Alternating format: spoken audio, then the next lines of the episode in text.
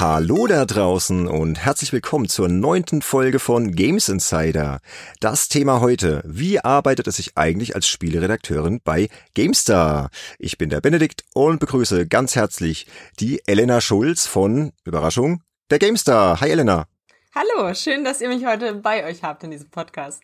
Ja, wir freuen uns sehr und äh, wir sind natürlich auch der Olaf. Hi Olaf. Wunderschönen guten Tag. Ja, und den Sönke haben wir heute mal daheim gelassen. Der kriegt heute frei. Der ist schon so ein bisschen im Urlaubsmodus, muss Sachen packen und äh, ja, ich denke, zu dritt reicht dann auch, oder? Ah ja, mein Gott, also wir schaffen es auch zu zweit, glaube ich hier. Und vor allem, wir haben ja so einen äh, wunderbaren Gast hier, die uns da auch noch mal aus einer anderen Perspektive natürlich auch so den Beruf des Spieleredakteurs oder der Redakteurin hier natürlich schildern kann. Wir erzählen das ja auch ganz oft so aus der ähm, Freelancer-Perspektive und jetzt haben wir wirklich mal jemanden hier, die dann auch ja im Office sitzt und äh, ja auch noch andere Bereiche hier abgedeckt hat und nicht nur den spielenden Bereich, sondern ja auch den Designbereich. Das ist ja auch was ganz Interessantes, Elena. Genau, ich habe äh, gerade mein Game Art Studium abgeschlossen und habe sozusagen jetzt mal beide Seiten mir angeschaut arbeite aktuell jetzt nur als äh, Spieleredakteurin, aber könnte mir durchaus vorstellen, auch mal quasi den Pfad der Game Designerin zu beschreiten. Ja, dann erstmal Glückwunsch zum Abschluss des Studiums. Etwas, was mir ja verwehrt geblieben ist, weil ich direkt in den Spielejournalismus reingerauscht bin. Äh, Olaf, du auch, ne? Ja, ja, ich auch. Also ich habe ja noch versucht, äh, in anderen journalistischen Sparten irgendwo Fuß zu fassen, aber es hat ja alles nicht funktioniert und dann, äh, ja, ich habe ja gesagt, Germanistikstudium war auch keine gute Idee.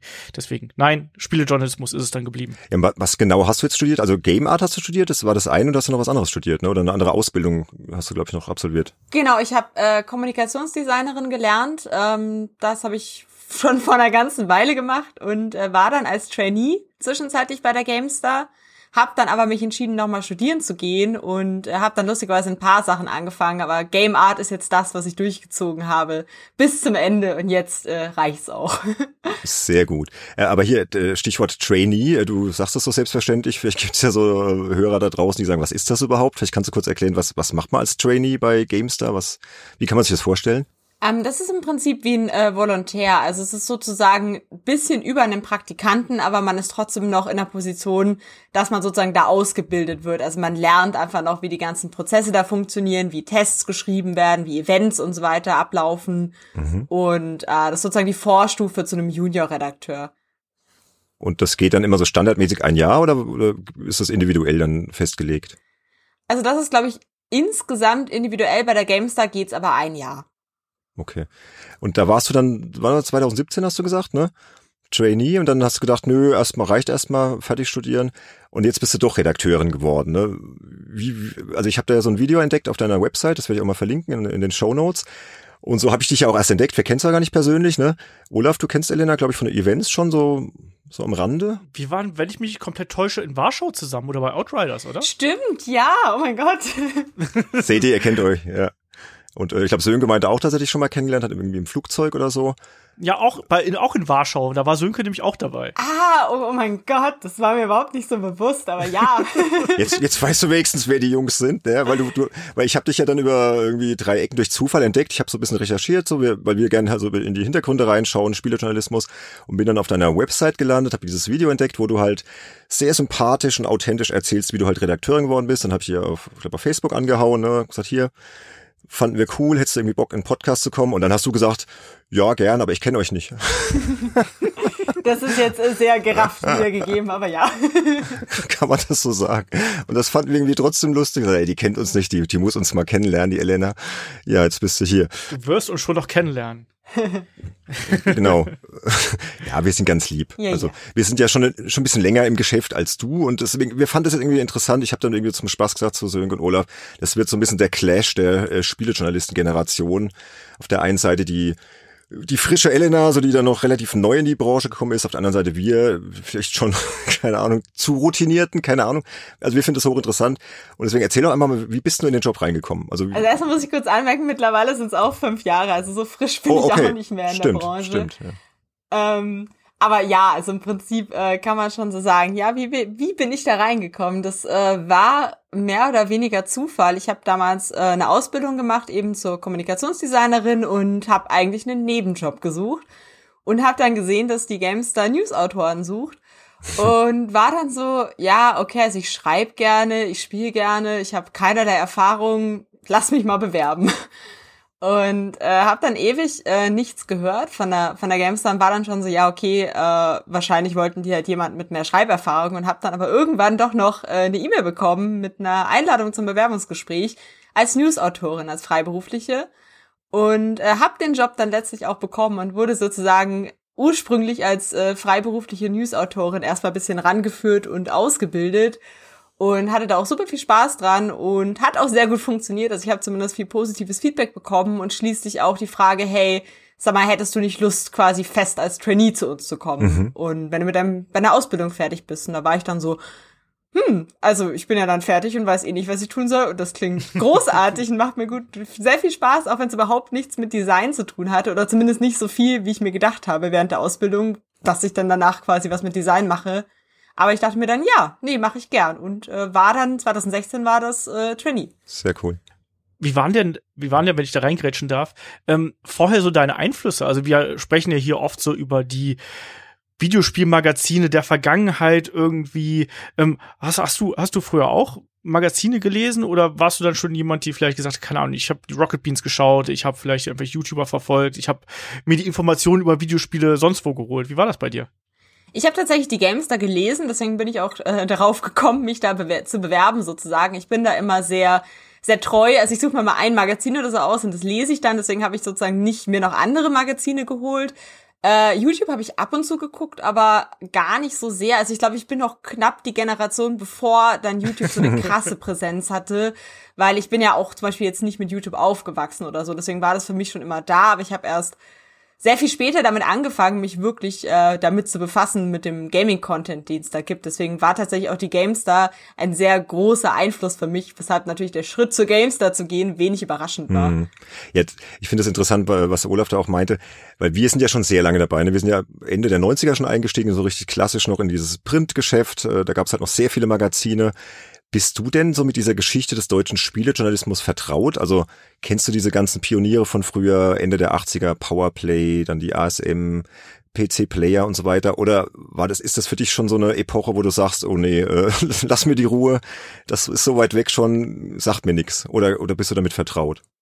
Doch, doch, also ich kenne das schon. Ich höre auch äh, gern äh, Podcasts oder lese mir Sachen durch, wo auch immer wieder einfach Bezug auf äh, damals ge genommen wird, sei es die Spiele, sei es die Magazine. Und ich finde es auch total spannend, weil man da mal sieht, wie das Ganze sich über die Jahre hinweg entwickelt hat und wie, wie anders zum Beispiel auch Spieletests früher waren. Also was früher so so eine objektiv irgendwie errechnete Wertung zum Beispiel sein wollte. Und jetzt mittlerweile weiß man, da habe ich auch ein Video drüber gemacht, äh, dass es halt ganz klar subjektiv ist, einfach weil ein Mensch, der das testet, nicht in der Lage ist, irgendeine objektive Wahrheit darzustellen. Und ich finde ganz faszinierend, wie sich das über die Jahre äh, entwickelt hat. Und auch wenn ich das nicht live mitverfolgt habe, finde ich es trotzdem spannend. Also du, du kennst dann auch so die, diese Koryphäen, was ich Heinrich Lehnhardt oder so, den hatten wir hier ja auch schon zu Gast in Folge zwei. Da sind wir nämlich durch die komplette Geschichte des deutschen Spielejournalismus gereist. Also falls du mal einen langen Podcast hören willst, kann ich dir Folge zwei ans Herz legen. Da sind wir wirklich von ersten Heft bis bis heute durchgereist und äh, also das, das sagt dir schon was. Also weil ich habe sehr gern. Äh, ja, ja, klar. Okay. Ich habe äh, der Heinrich Lehnhardt macht ja auch äh, mitunter teilweise noch was für die GameStar. Also das auf jeden Fall. Da habe ich dann teilweise, also meist Namen und dann teilweise auch Gesichter und bisschen Infos dazu. Okay, was haben die vorher gemacht so. Mhm. Hast du mit dem auch Kontakt dann im, im Redaktionsalltag oder eher so mal eine Mail oder so oder oder spricht man sich da vielleicht auch mal? Eher selten, weil das ist ja dann meistens in so einer bisschen so einer externe Autorenrolle, zum Beispiel bei GameStar Plus und es wird dann auch über GameStar Plus koordiniert natürlich und äh, das reguläre GameStar-Team, wo ich drin bin, das ist ja also wir arbeiten mit Plus zusammen, aber wir machen auch viele Dinge sozusagen voneinander getrennt. Deswegen sind wir da nicht direkt in die Prozesse von Plus zum Beispiel involviert. Ah, okay. Ähm, bevor wir aber zu sehr ins Detail gehen, so in den Heftalltag, weil wir haben da noch diverse Fragen vorbereitet, ne, Olaf? Ja, ja. auch, auch noch Sönkes Screenshot-Frage wird auch noch kommen, äh, unbedingt. Ähm, du hattest in dem Video, was ich da entdeckt habe, äh, erzählt, wie dein Vorstellungsgespräch gelaufen ist. Das fand ich ziemlich lustig. Also vielleicht können wir gerade nochmal zurückgehen an den Tag, wo du, wo du, dich dann wirklich beworben hast auf die auf diese Stelle. Du warst ja dann äh, vor Ort in der Redaktion, ne? Genau, ja, das erzähle ich gern. Das ist eine sehr äh, nette Geschichte, sage ich genau. mal. Ähm, Ich hatte mal ein Werbungsgespräch und es war aber der Tag, an dem es äh, GTA 5 für den PC erschien damals. Und äh, da war natürlich viel los in der Redaktion, weil ich glaube, da, ich weiß nicht mehr genau, was da passiert ist, aber da war, glaube ich, äh, irgendwie Livestream geplant und so. Und ich hatte das Gespräch beim äh, Christian Fritz Schneider, der ja in der Videoredaktion äh, von der Gamestar aktiv ist mhm. und damals das Newsgeschäft mehr oder weniger geleitet hat mit den Freelancern. Und äh, der musste aber auch abends dann in den Stream und hatte nicht so viel Zeit für das Bewerbungsgespräch. Also sind wir halt kurzerhand, ähm, äh, er musste sozusagen noch Snacks einkaufen und wir sind dann kurzerhand in den Supermarkt gegangen zusammen und äh, hatten das Gespräch da so ein bisschen zwischen den Regalen. Hat mich dann sozusagen äh, zwischen hier äh, Chips und äh, Bier und allem möglichen äh, ja, dazu befragt, so wie ich mir den Job vorstelle und was meine Lieblingsspiele sind und äh, ob ich mich mit GTA auskenne. Und äh, das war ziemlich cool. Und ich fand, das äh, hat aber total eine lockere Atmosphäre geschaffen. Also ich kann das nur empfehlen. Führt eure Werbungsgespräche einfach mal im Supermarkt oder einfach so zwischendurch. Klingt ziemlich lässig. Läuft das denn da immer so locker ab bei der GameStar oder war das jetzt mal wirklich Zufall, weil du da an so einem besonderen Tag da reingeschneit bist? Ich glaube, das war sehr dem, dem Tag auch geschuldet. Also regulär laufen wir da Bewerbungsgespräche schon ganz normal ab, dass man irgendwie in einem Meetingraum oder so sitzt und äh, sich gegenüber sitzt und äh, bisschen miteinander redet. Aber ähm, es ist an sich schon eine sehr lockere Stimmung in der Redaktion, einfach weil wir alle halt ähnlich alt sind, alle ähnliche, natürlich ein ähnliches Hobby haben und eine ähnliche Leidenschaft und äh, man geht da durchaus äh, sehr locker miteinander um. Mhm. Ähm, könntest du vielleicht mal so einen ganz normalen Arbeitsalltag in der Redaktion beschreiben? Also wir sagen jetzt mal so äh, vor Corona, weil ich weiß nicht, wie es aktuell ist, da können wir vielleicht gleich auch nochmal drüber sprechen, würde mich auch mal interessieren, so wie das gerade aktuell bei euch so läuft, aber so, so ein ganz normaler Arbeitstag, so du kommst da morgens rein, so wie viel Uhr geht's los? Gibt's da irgendwelche Rituale, äh, was weiß ich, Kaffeemaschine erstmal anmachen oder beschreib doch mal so einen ganz normalen Arbeitsalltag, den du da so erlebst. Oder gibt's das okay. überhaupt, so einen normalen Arbeitsalltag? Das ist vor allem Monate her wegen Corona, dass ich einen normalen Arbeitsalltag hatte. Aber ähm, ja, im Prinzip gibt's das schon. Also ich glaube, da schafft sich jeder auch ein bisschen selber so seine Rituale. Ähm, ich bin immer relativ früh da. Also wir sind da von den Zeiten relativ flexibel, sage ich mal. Es gibt zum Beispiel eine Frühschicht und eine Spätschicht eher. Ich bin eher in der Frühschicht, ähm, weil ich gern dann früher fertig bin. Mhm. Äh, komme dann relativ früh in die Redaktion, mache mir erstmal einen Kaffee, dann setze ich mich hin. Mm, dann fange ich eigentlich so ein bisschen an, äh, erstmal mir die Website anzuschauen, weil ich bin sehr viel auch damit dafür zuständig, dass die äh, Website gut aussieht und funktioniert mit den Highlights. Wir haben ja so relativ prominente Artikel oben, die wir auch händisch eben pflegen und da gucke ich dann, laufen die noch, muss ich da was austauschen? Da kümmere ich mich erstmal darum. Das variiert dann zum Beispiel auch von Redakteur zu Redakteur. Das hängt jetzt in meinem Fall nur damit zusammen, dass ich halt für Homepage und Feature-Content bisschen zuständig bin. Mhm. Ähm, Dann hole ich mir meinen nächsten Kaffee. Nein, so schön nicht. äh, und dann fange ich ein bisschen an, mir meine Fokusthemen anzuschauen. Also jeder hat sozusagen ein bisschen Themen natürlich, äh, für die er sich besonders interessiert. Allerdings sind es oft auch einfach Themen, wo man sagt, die sind gerade relevant. Also das ist dann vielleicht nicht äh, das Thema, wo man sofort drin gesteckt ist, aber man muss sich das dann aneignen. Zum Beispiel, als ich frisch dazu kam, hatten wir ein bisschen das Problem, dass Maurice ins Videoteam gewechselt ist. Ihr kennt ihn ja wahrscheinlich, Maurice Weber. Und, ich weiß, äh, wer es ähm, ist. Wer kennt also ich weiß, wer es ist, aber persönlich kenne ich nicht. Nee. Ach so.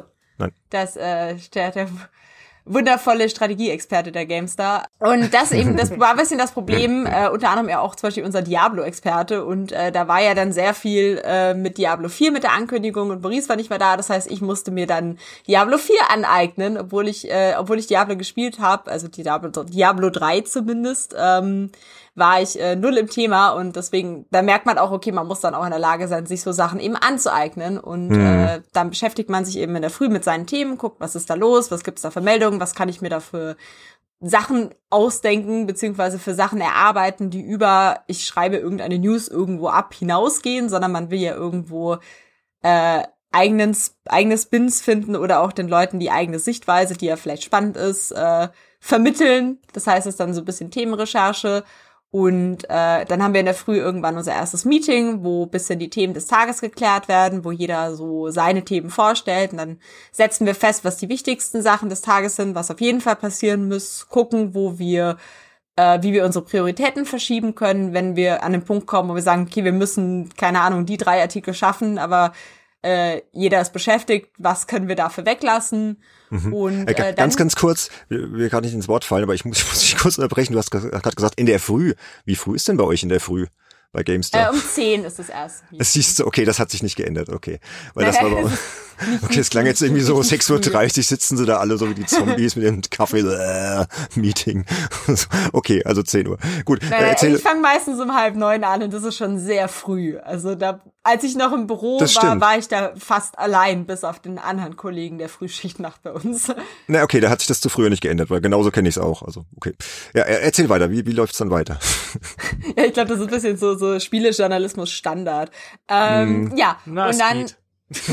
Außer der Olaf, der ist Frühaufsteher. Der okay. Mit Ausnahmen. Benedikt, ja, genau. Benedikt kannst du erst ab 12 Uhr erreichen eigentlich.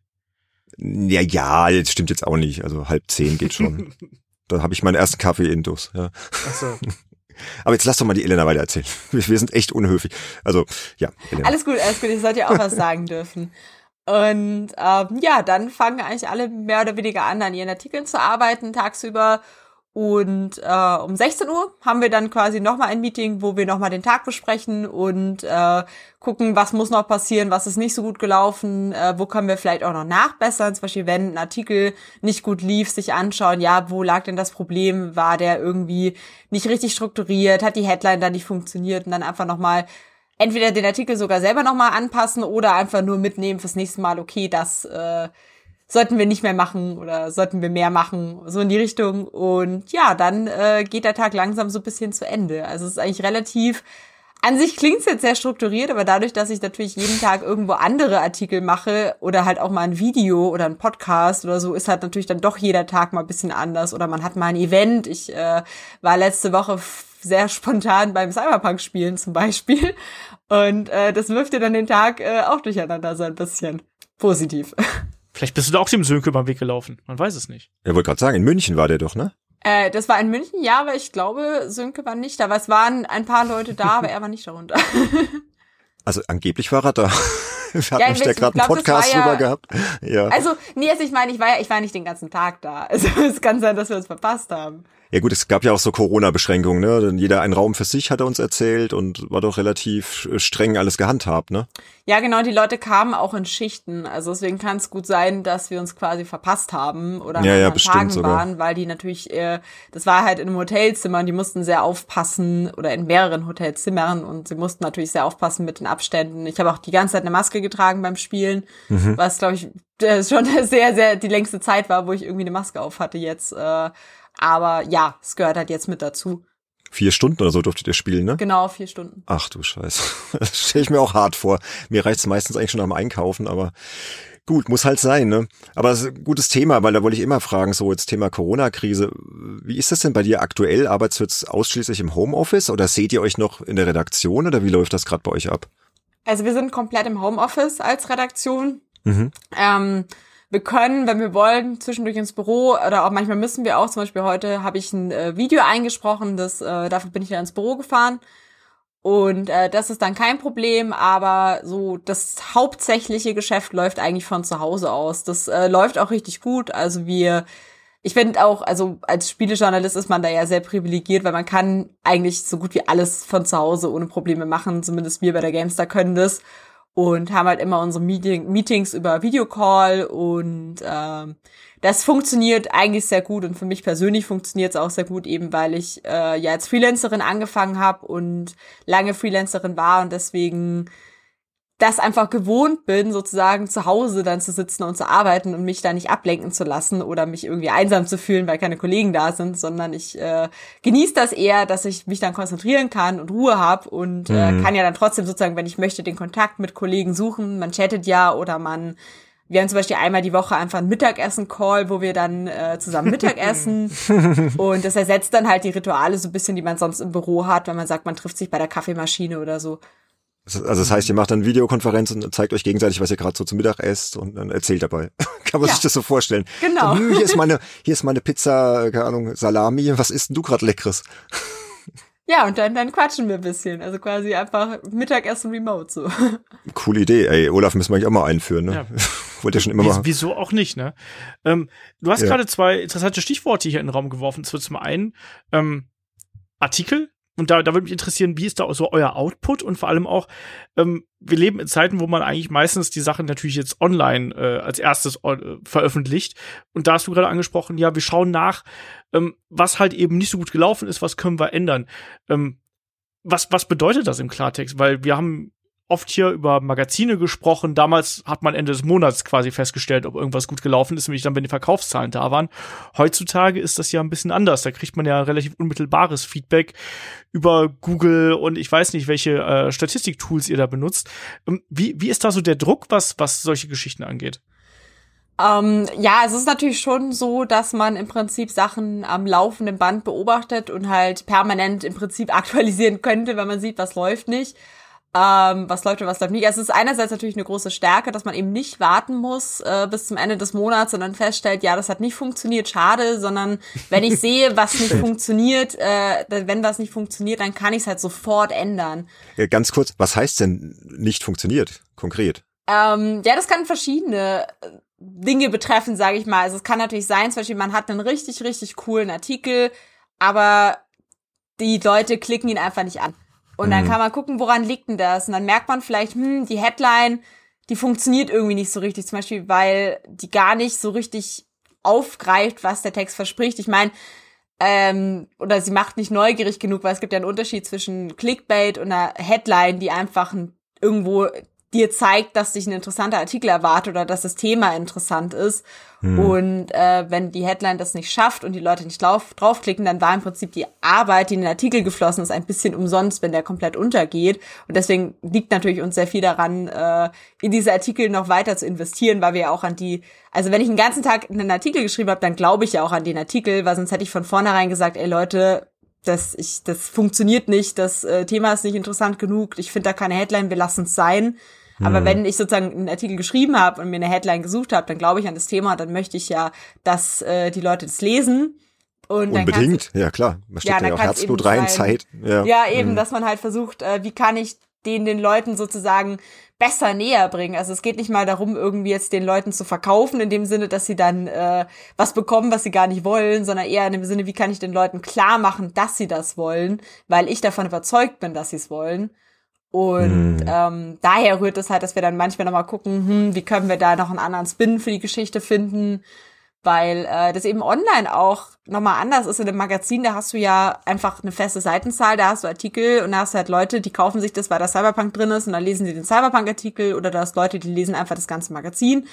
Aber online ist ja so viel Konkurrenz und so viele Artikel, da kannst du ja nicht einfach irgendwie, da hast du nicht nur die 10 Artikel oder 20, sondern dann hast du halt tausende von Artikeln und äh, da sollst du dir jetzt meinen raussuchen. Da ist natürlich mm. auch der mhm. Druck viel größer sozusagen, weil die Konkurrenz so groß ist. Ja gut, das kriegen wir als Freelancer ja gar nicht so direkt mit. Ne? Also wir liefern unsere Artikel ab und dann schauen wir mal immer so auf Google, ah, wo stehen wir denn eigentlich und äh, wie, was die Redaktion draus macht, da haben wir jetzt nicht so den Einfluss, ne, Olaf? Drauf. Nicht so, nicht so richtig. Man kriegt's dann höchstens äh, zum Spüren, wenn auf einmal keine Aufträge mehr kommen oder so. keine Ahnung. ähm, nein, natürlich. Aber man, man, man beobachtet das ja schon von, von außen oder man kriegt ja dann noch mal wieder in Gesprächen mit den Chefredakteuren einfach mit, die dann sagen, hey, hör mal, hier die Geschichte ist übrigens besonders gut gelaufen, vielleicht können wir darauf aufbauen. Hast du vielleicht ein Thema, was in die gleiche Schiene geht?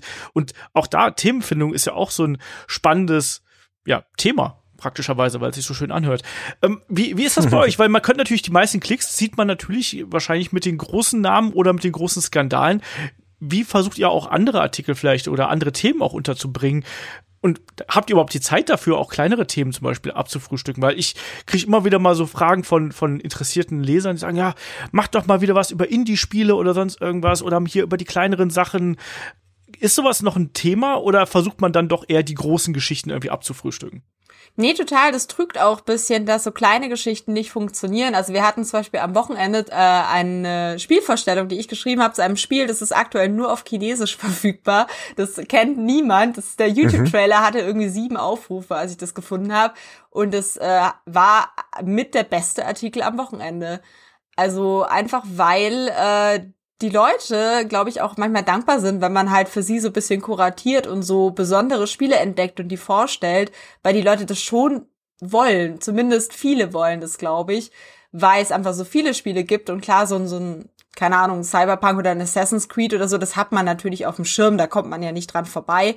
aber man hat ja, also viele spielen ja mehr und haben auch mal Lust zu sagen, okay, ich möchte mal was anderes ausprobieren, aber wenn ich jetzt was anderes wollen würde, wo würde ich das denn herbekommen? Und sich einfach durch Steam wühlen funktioniert halt schon lange nicht mehr bei diesen Massen an Spielen, die da jeden Tag erscheinen.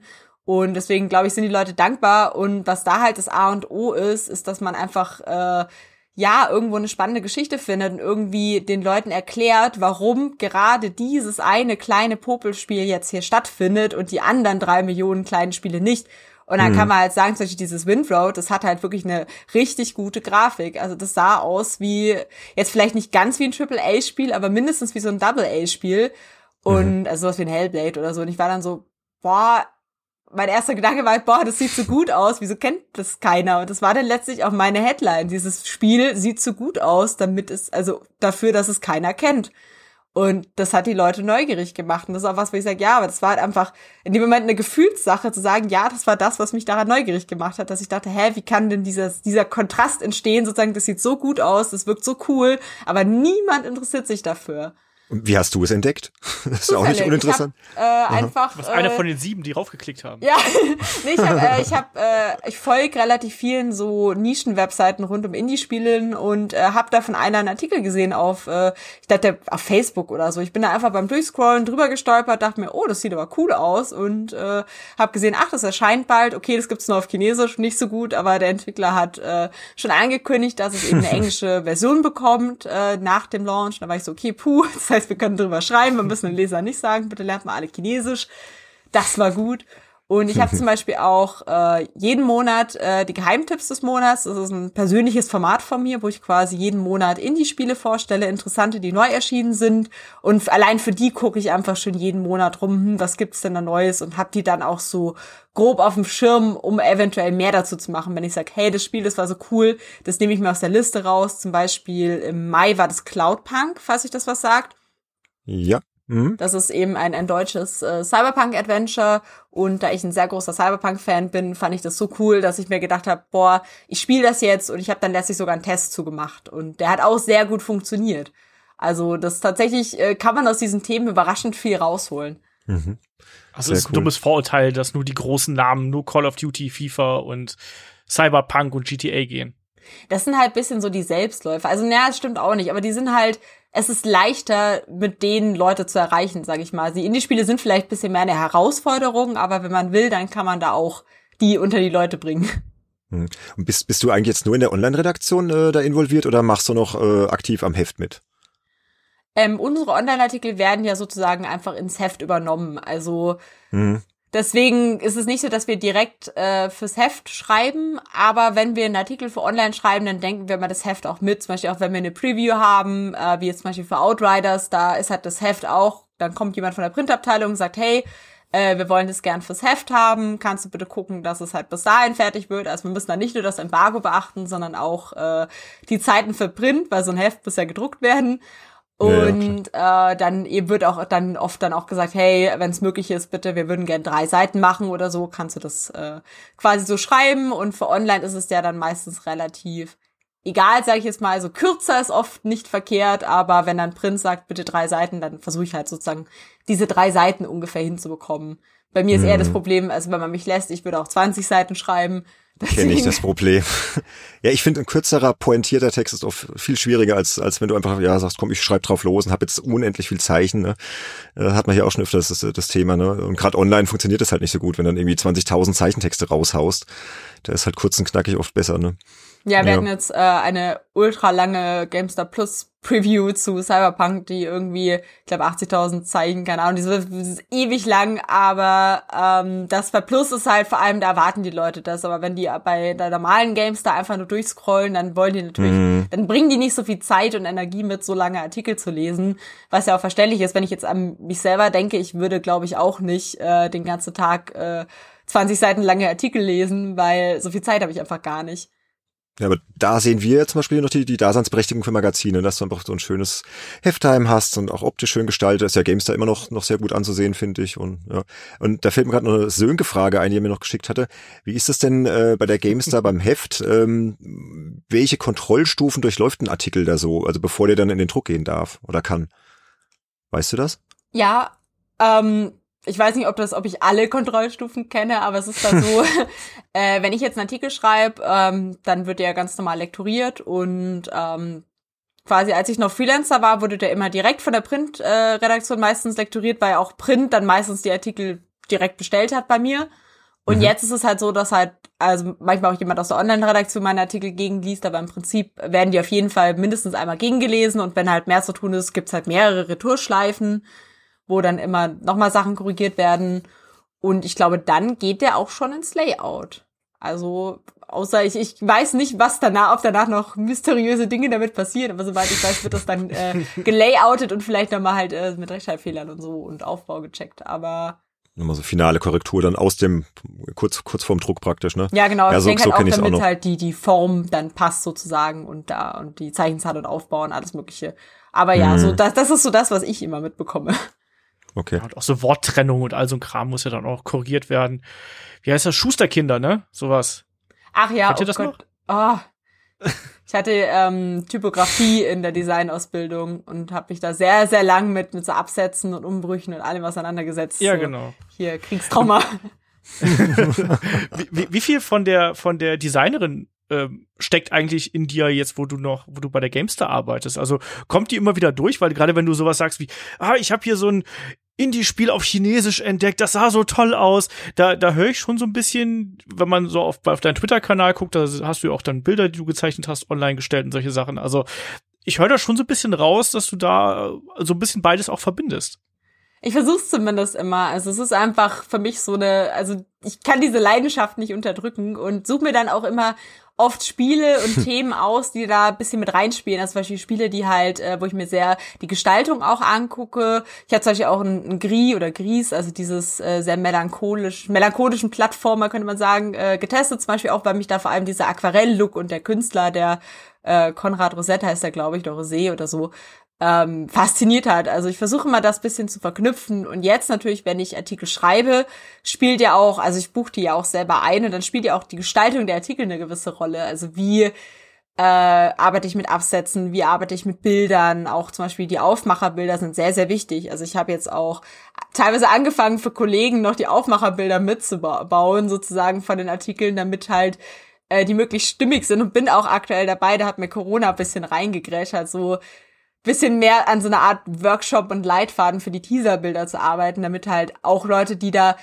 nicht so das Verständnis für haben oder die einfach auch nicht die Zeit haben, sich damit auseinanderzusetzen, weil wir alle einfach super viel zu tun haben, eben so einen leichten Leitfaden haben, hey, was ist ein, ein gutes Teaserbild-Design, weil tatsächlich ist halt, wenn die Leute zum Beispiel auf Google den Artikel sehen, ist das Teaserbild fast genauso wichtig wie die Headline. Mhm. Was macht denn ein gutes Teaserbild aus? Wollte ich auch gerade fragen, genau. Äh, das ist klar kommuniziert, also einfach eine klare Bildsprache. Also meistens, äh, was für Google zum Beispiel wichtig ist, ist, dass man irgendeinen Fokuspunkt hat. Also zum Beispiel, aber lustigerweise für Menschen auch. Also es ist nicht nur für Google, zum Beispiel halt ein Gesicht oder eine Figur, dass man weiß, wo man hinschauen soll, wo der Blick hingelenkt wird und dann noch einen passenden Hintergrund dazu, der aber nicht zu aufregend ist, weil er dann wieder vom Vordergrund ablenkt. Mhm. Und äh, was auch sehr, sehr gut oft funktioniert, ist halt, wenn das Bild eine Geschichte erzählt. Also zum Beispiel, wenn jetzt in Call of Duty Features gestrichen werden, dann macht man vorne den Call of Duty Menschen hin, also einfach einen Soldaten zum Beispiel. Dann macht man vielleicht, äh, keine Ahnung, wenn ähm, eine bestimmte Waffe gestrichen wurde, dann macht man im Hintergrund vielleicht die Waffe, aber so bisschen äh, dass sie halt nicht von der Figur vorne ablenkt. Man kann zum Beispiel der Figur vorne eine Umrandung geben, man kann äh, die Sättigung im Hintergrund bisschen rausnehmen, man kann bisschen äh, irgendwas drüberlegen, dass es bisschen in den Hintergrund geht. Und dann macht man zum Beispiel so ein durchgestrichenes Zeichen über die Waffe. Dann weiß jeder, ohne die Headline zu lesen, okay, Waffe aus Call of Duty weg. Und damit mhm. erzählt das Bild im Prinzip schon die Geschichte.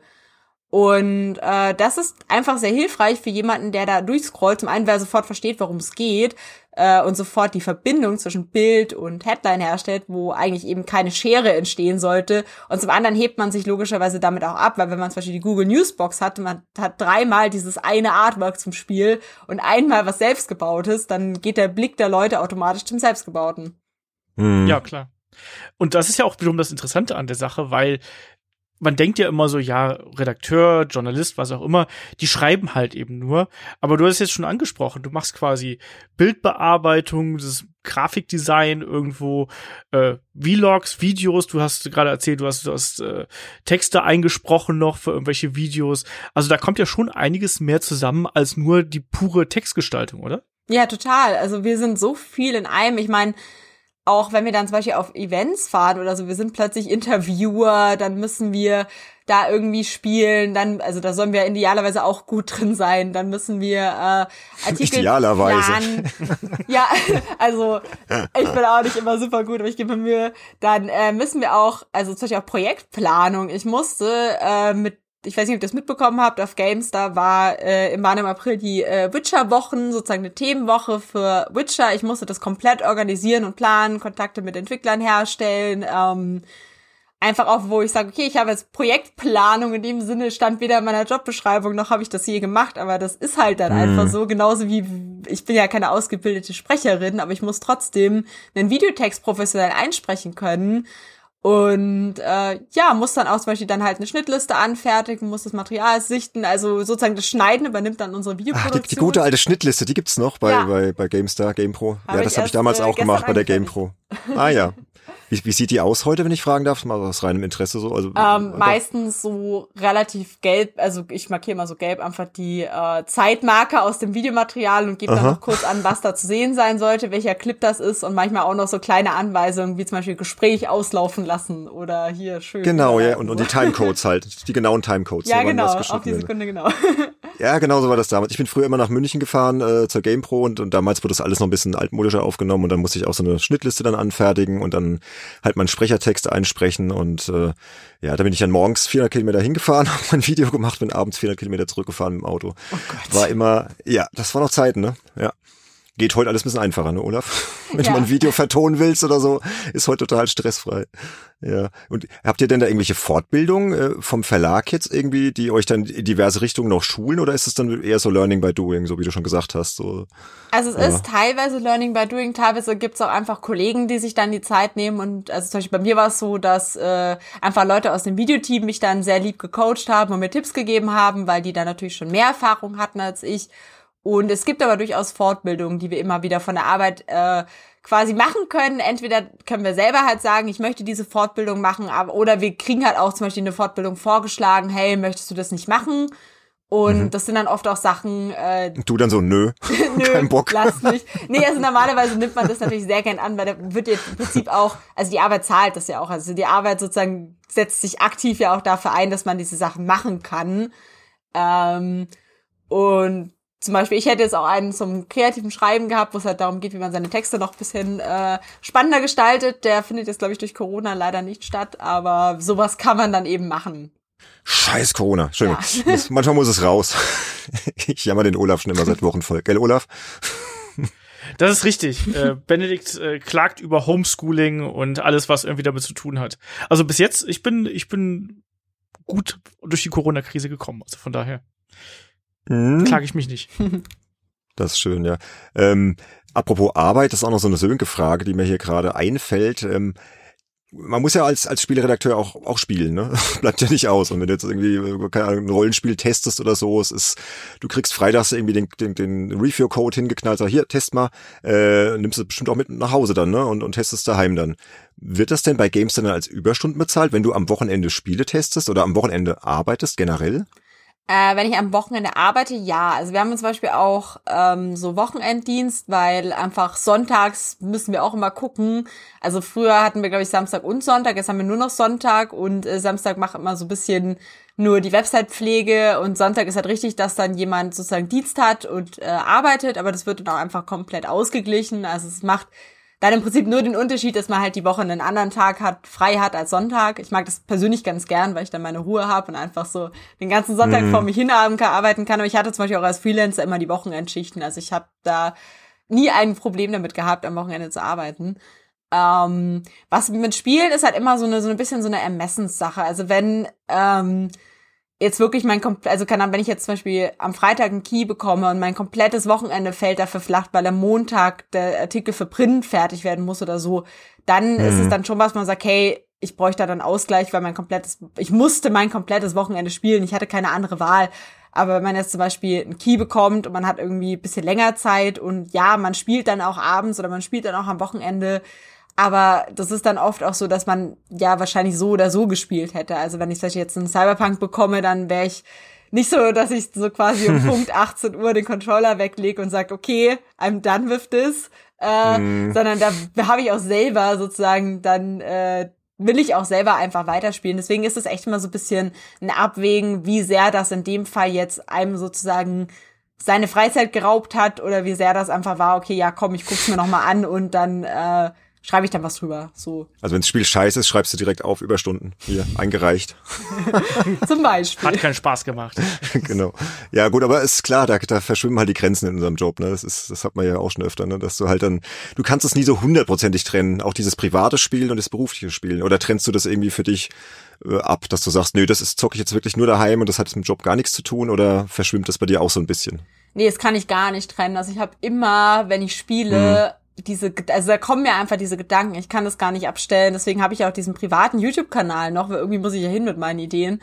Und hm. äh, sozusagen einfach weil ich, ich kann halt Spiele nicht mehr so komplett unschuldig betrachten, sondern ich bin immer, wenn ich die spiele, fallen mir halt bestimmte Dinge auf, über die ich dann schreiben will. Zum Beispiel auch jetzt in The Last of Us 2, was ja als Konsolentitel überhaupt nicht in so das Hoheitsgebiet der Gamestar fällt. Aber ich habe das Spiel durchgespielt und ich hatte so ein Bedürfnis, äh, drüber zu schreiben, dass ich letztlich doch eine Kolumne bei Gamestar Plus dann geschrieben habe, weil ich. Oh, die äh, muss ich mal lesen. Das, ich bin, ich bin auch, ich bin Abonnent. Ich bin Abonnent, ja. Mhm. Die lese ich. Cool. Nice. Ja, und worum ging es da so? Kurz, kurz angerissen? Äh, wie The Last of Us 2 sich selbst im Weg steht. Ich fand es sehr, sehr gut. Also ich hatte sehr viel Spaß Aha. mit dem Spiel, aber ich hatte einen großen Kritikpunkt, den ich da anbringen wollte, weil ich den noch nicht so gelesen hatte, weil es ja sehr oft einfach nur um die Story ging, um die Kontroversen innerhalb der Story. Und es war ein Punkt, hm. der ein bisschen mehr aufs äh, Gameplay abzielt. Wäre das jetzt ein Spoiler, wenn du da kurz was zu sagst, oder? Oder so muss uns lieber äh, sparen? Nee, also ich kann das, ich kann es so grob umreißen. Also im Prinzip ging es mir darum, dass ja die Naughty Dog-Spiele sind ja schon seit langem sehr von dieser ludonarrativen Dissonanz mehr oder weniger geplagt. Im Prinzip ging es mir darum, dass das Spiel an sich Bitte versucht, was? Achso, okay, kurz erklär. Also erklär, doch, erklär doch kurz, was das ist. Im ja. Prinzip ein Kontrast zwischen dem, was ich als Spieler mache und dem, was in der Story passiert oder meine Figur erlebt. Also das Standardbeispiel ist einfach, falls ihr das Tomb Raider Reboot gespielt habt oder kennt, die junge Lara Croft äh, bringt da ja ihren ersten Menschen um und bricht völlig zusammen, ja, ja. weint, übergibt sich fast und in, in der nächsten Sekunde mäht sie ganze Gegnermassen nieder. Und das ist natürlich irgendwo ja, ja, total, ein, ein Kontrast, mhm. weil sie war eben noch so verzweifelt und wieso ist sie jetzt so gefühlskalt und das ist cool für sie. Und das resultiert letztlich einfach daraus, dass es halt ein Shooter ist und der Spieler ja irgendwo Shooter-Gameplay bekommen soll und Spaß haben. Und wenn die jetzt jedes Mal so fertig ist, wenn die jemanden tötet, dann kann man halt kein Tomb Raider mit Shooter-Gameplay machen, sondern da muss man halt ein komplettes Schleichspiel draus machen oder ein Point-and-Click-Adventure oder so. Und deswegen sehen der Entwickler halt meistens drüber hinweg und sagen, okay, es geht nicht anders. Und genauso bei Uncharted ja auch der Nathan Drake, der dieser witzige, coole Sunny Boy ist, dann aber trotzdem irgendwie irgendwo hingeht und da halt äh, Menschenmassen äh, ermordet und das passt ja überhaupt nicht zu seiner, sag ich mal, bisschen naiv freundlichen Art. Und mhm. ähm, im Prinzip bei The Last of Us 2 ist es ja so, dass äh, dem Spieler sehr oft näher gebracht wird, dass äh, die Gewalt schlimm ist. Also wenn man da Menschen erschießt, dann dann schreien die ja wirklich, dann leiden die. Man findet da Hinweise, also sozusagen Gespräche als Dokumente, die haben alle Namen, die rufen sich beim Namen, wenn du die tötest und nein, sie hat so und mhm. so erwischt und so. Also das Spiel macht dir sehr deutlich, hey, was du da tust, ist richtig schlimm. Und in der Story wird es auch aufgegriffen. Die Story sagt auch, hey, was du da tust, ist richtig schlimm. Aber das Problem ist, dass halt, also man kann halt nicht aufhören mit dieser Gewalt. Das hat mich halt so sehr gestört, weil es ist halt so, das Spiel sagt die ganze Zeit, yo, die Gewalt ist schlimm, aber du musst jetzt weiter gewalttätig sein. Irgendwann war ich halt so, ja, okay, also wenn ich keine Alternative habe, dann kann ich mich jetzt auch nicht die ganze Zeit schlecht fühlen. Das hat er dann genau das Gegenteil erreicht, was das Spiel wollte. Ich habe halt irgendwann aufgehört, mich schlecht zu fühlen, dass die Leute da schreien und dass ich irgendwelche Hunde erschießen muss und dass es so schlimm ist, weil ich halt wusste, ja, ich, ich kann dem eh nicht entkommen. Und das wollte ich da ein bisschen mhm. thematisieren.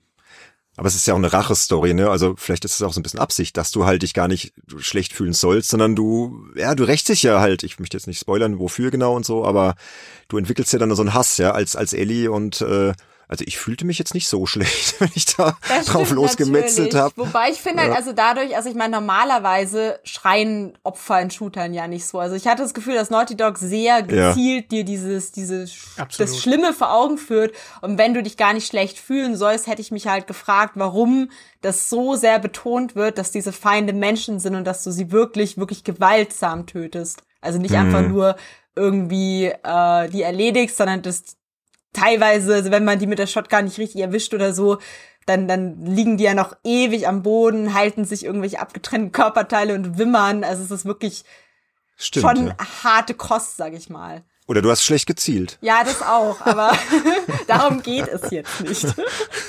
Na, äh, würdest du denn sagen, du bist eine gute Spielerin oder hat man auch gerade eben das Thema schon kurz angerissen? Oder wie würdest du dich selbst so einschätzen, so von deinem Skill-Level? Ich würde nicht sagen, dass ich eine gute Spielerin bin. Ich würde sagen, ich bin halt eine sehr genaue Spielerin. Also ich glaube, was mhm. so dann das Wichtige ist, ist gar nicht unbedingt jetzt der Skill, weil wenn jetzt jemand, keine Ahnung, jemand, der irgendwie seit tausend Jahren Call of Duty spielt, der ist auf jeden Fall besser als ich, obwohl das mein Job ist und ich mittlerweile sogar Call of Duty für den Job spiele. Aber ähm, was halt mich dann sozusagen hervorhebt im Vergleich zu anderen Spielern, ist halt, ich gucke mir alles sehr genau an, ich probiere Sachen aus, ich äh, versuche andere Blickwinkel zu finden. Mhm. Und das ist, glaube ich, auch viel wichtiger, wenn man über Spiele schreibt, weil ja, Skill ist natürlich irgendwo wichtig, aber solange ich ein Spiel durchspielen und verstehen kann, also irgendwie, keine Ahnung, nicht alles auf super easy schalten muss oder überhaupt nicht bis zum ersten Boss komme oder so, äh, solange ich das kann sozusagen und bis zum Ende komme, dann kann ich auch darüber schreiben. Und ich muss halt einschätzen können, wo mein Skill-Level im Vergleich zu anderen Spielern liegt. Weil zum Beispiel, wenn ich halt dann über den Schwierigkeitsgrad rede, muss ich Schwierigkeitsgrad rede. Und es war für mich super schwer, muss ich halt inner, also reflektieren können und sagen, okay, ich bin nicht die beste Shooterspielerin. Ich glaube, für einen normalen Shooterspieler oder für einen guten Shooterspieler ist das genau richtig. Und kann ich sagen, oh nein, das Spiel ist viel zu schwer, weil ich bin da gestorben und so. Das muss man halt können letztendlich. Hm. Ja, sehe ich auch so, ne? Sportjournalist muss auch nicht in der ersten Bundesliga gespielt haben. Kann aber auch nicht schaden, ne, wenn du vielleicht ein, genau, ein Ex-Profi-Spieler bist. Schaden kann es garantiert nicht, aber ich glaube auch, dass es da eher darum geht, wir wollen ja auch Geschichten erzählen. Und wir wollen Videospiele auch von anderen Seiten zeigen, die nicht immer nur schaust dir jetzt an oder spielst, spielst Probe oder äh, kaufst dir sofort oder lass es sein, irgendwie heißen soll, sondern muss es ja schon darum gehen, dass du den Spielern auch ein bisschen das erklärst, worum es geht, ähm, wie du gerade gesagt hast, äh, andere Seiten aufzeigst. Ähm, wir haben gerade das Thema The Last of Us so ein bisschen angeschnitten und da gab es ja diese berüchtigte Kontroverse, wo ja dann auch viel darüber diskutiert wird. Ja, wie toxisch ist äh, die Videospiel-Community und da frage ich dich mal so, wie wie ist so das Feedback bei GameStar, was nicht was, was Last of Us angeht, aber wie ist die Stimmung in der GameStar-Community, was so äh, den allgemeinen Toxic-Grad irgendwie angeht? Also da wird ja immer viel geschrieben. Ähm, ist, ist die Videospiel-Community wirklich so problematisch? Also ich glaube halt nicht an sich per se. Also es sind jetzt nicht alle schlimm, aber ich glaube, es gibt auf jeden Fall ähm, sage ich mal, problematischere Leute. Ich glaube, das liegt halt auch oft dran, dass ähm, ja, das dann oft auch teilweise dann so alt eingesessene Fans, die dann irgendwie seit 100.000 Jahren im GameStar-Forum sind, einfach bestimmte Ansprüche mittlerweile haben und wenn dann irgendwas ihnen nicht in den Kram passt, dann äußern die dann sehr ungehalten, dass ihnen das nicht in den Kram passt.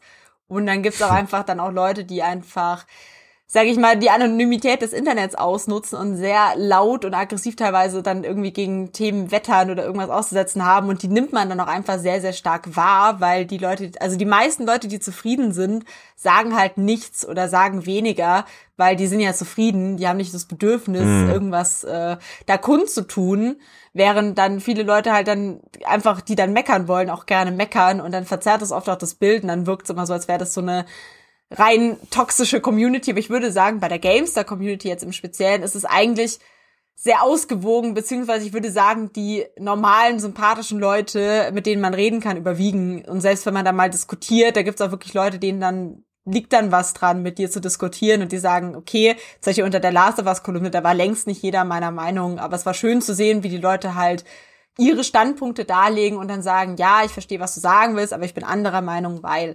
Und äh, das finde ich dann mhm. immer sehr schön. Und das gibt's da durchaus. super, wenn, wenn du das erreicht hast, ist doch alles gut, ne? Ja. Genau. Diskussion ist ja, ist ja vollkommen okay, aber kannst du dich noch so dran erinnern, als du deine ersten Artikel geschrieben hast und da kamen dann so die ersten Kommentare, vielleicht auch die ersten negativen Kommentare drunter. Bekommt man da irgendwann dickes Fell, was so bestimmte Dinge angeht? Ich glaube, man wird auf jeden Fall ein bisschen gelassen. Also was ich am Anfang halt viel hatte, war halt diese klassischen, äh, das ist eine Frau Kommentare. Also die hat ja eh keine Ahnung und äh, die kann ja eh nix. Oder was halt lustigerweise fast genauso schlimm ist, sind halt dann die Leute, die dich halt dann anbaggern, die halt dann sagen, oh, hallo, du bist aber eine Süße, willst mal einen Kaffee trinken gehen, so. Und das ist, war mir am Anfang sehr unangenehm, einfach weil ich auch weil es mich auch verletzt hat, dass die Leute einfach nicht wertschätzen, was ich geleistet habe mit dem Artikel. Also im Prinzip, die Leute schreiben dann, ja, es war doch nur ein Kompliment, aber ich denke mir so, ja, aber ich hätte gerne ein Kompliment für meine fantastische Arbeit, die Richtig, ich hier geleistet ja. habe. So, mhm. dafür kannst du mir gerne Komplimente dalassen, aber mein Aussehen hat halt mit dem Artikel nichts zu tun. Und mhm. äh, mittlerweile bin ich da halt einfach total gelassen. Also ich ignoriere das und äh, wenn Kommentare beleidigend werden, dann lösche ich die einfach oder äh, banne auch den User, weil wir haben einfach da keine Toleranz. Also bei der Gamestar, wenn du persönlich beleidigt, beleidigend wirst, da wird nicht diskutiert, dann fliegst du raus. Richtig so. Man muss sich auch nicht alles gefallen lassen. Ne? Also ja, wir hatten ja eh dieses dieses äh, Thema. Wir hatten ja überlegt, ob wir die Folge eher so in diese Richtung äh, angehen.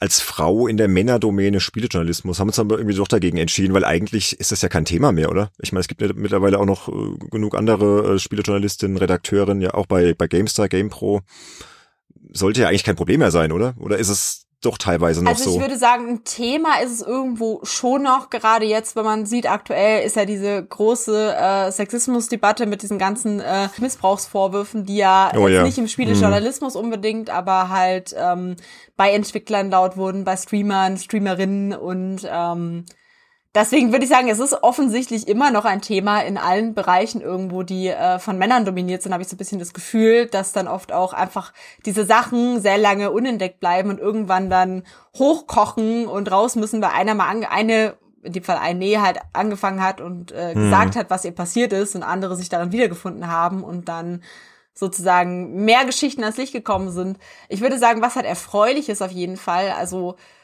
war halt bei der Gamestar, als ich da Trainee war, gab es halt einfach, ich glaube insgesamt drei Frauen im Redaktionsteam, also Petra, mich und äh, AK ähm, bei der GamePro und also Ankatrin.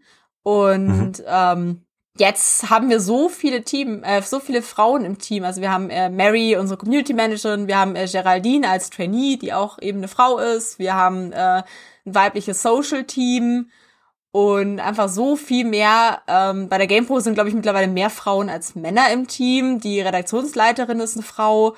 Also das finde ich halt sehr schön zu sehen, dass es wirklich immer selbstverständlicher wird, dass es halt ja Frauen in dem Job gibt, was halt früher mhm. nicht so war oder eher exotisch. Und jetzt, äh, wenn ich eine neue Kollegin kriege, bin ich äh, nicht mehr sonderlich überrascht, sondern es ist ganz normal.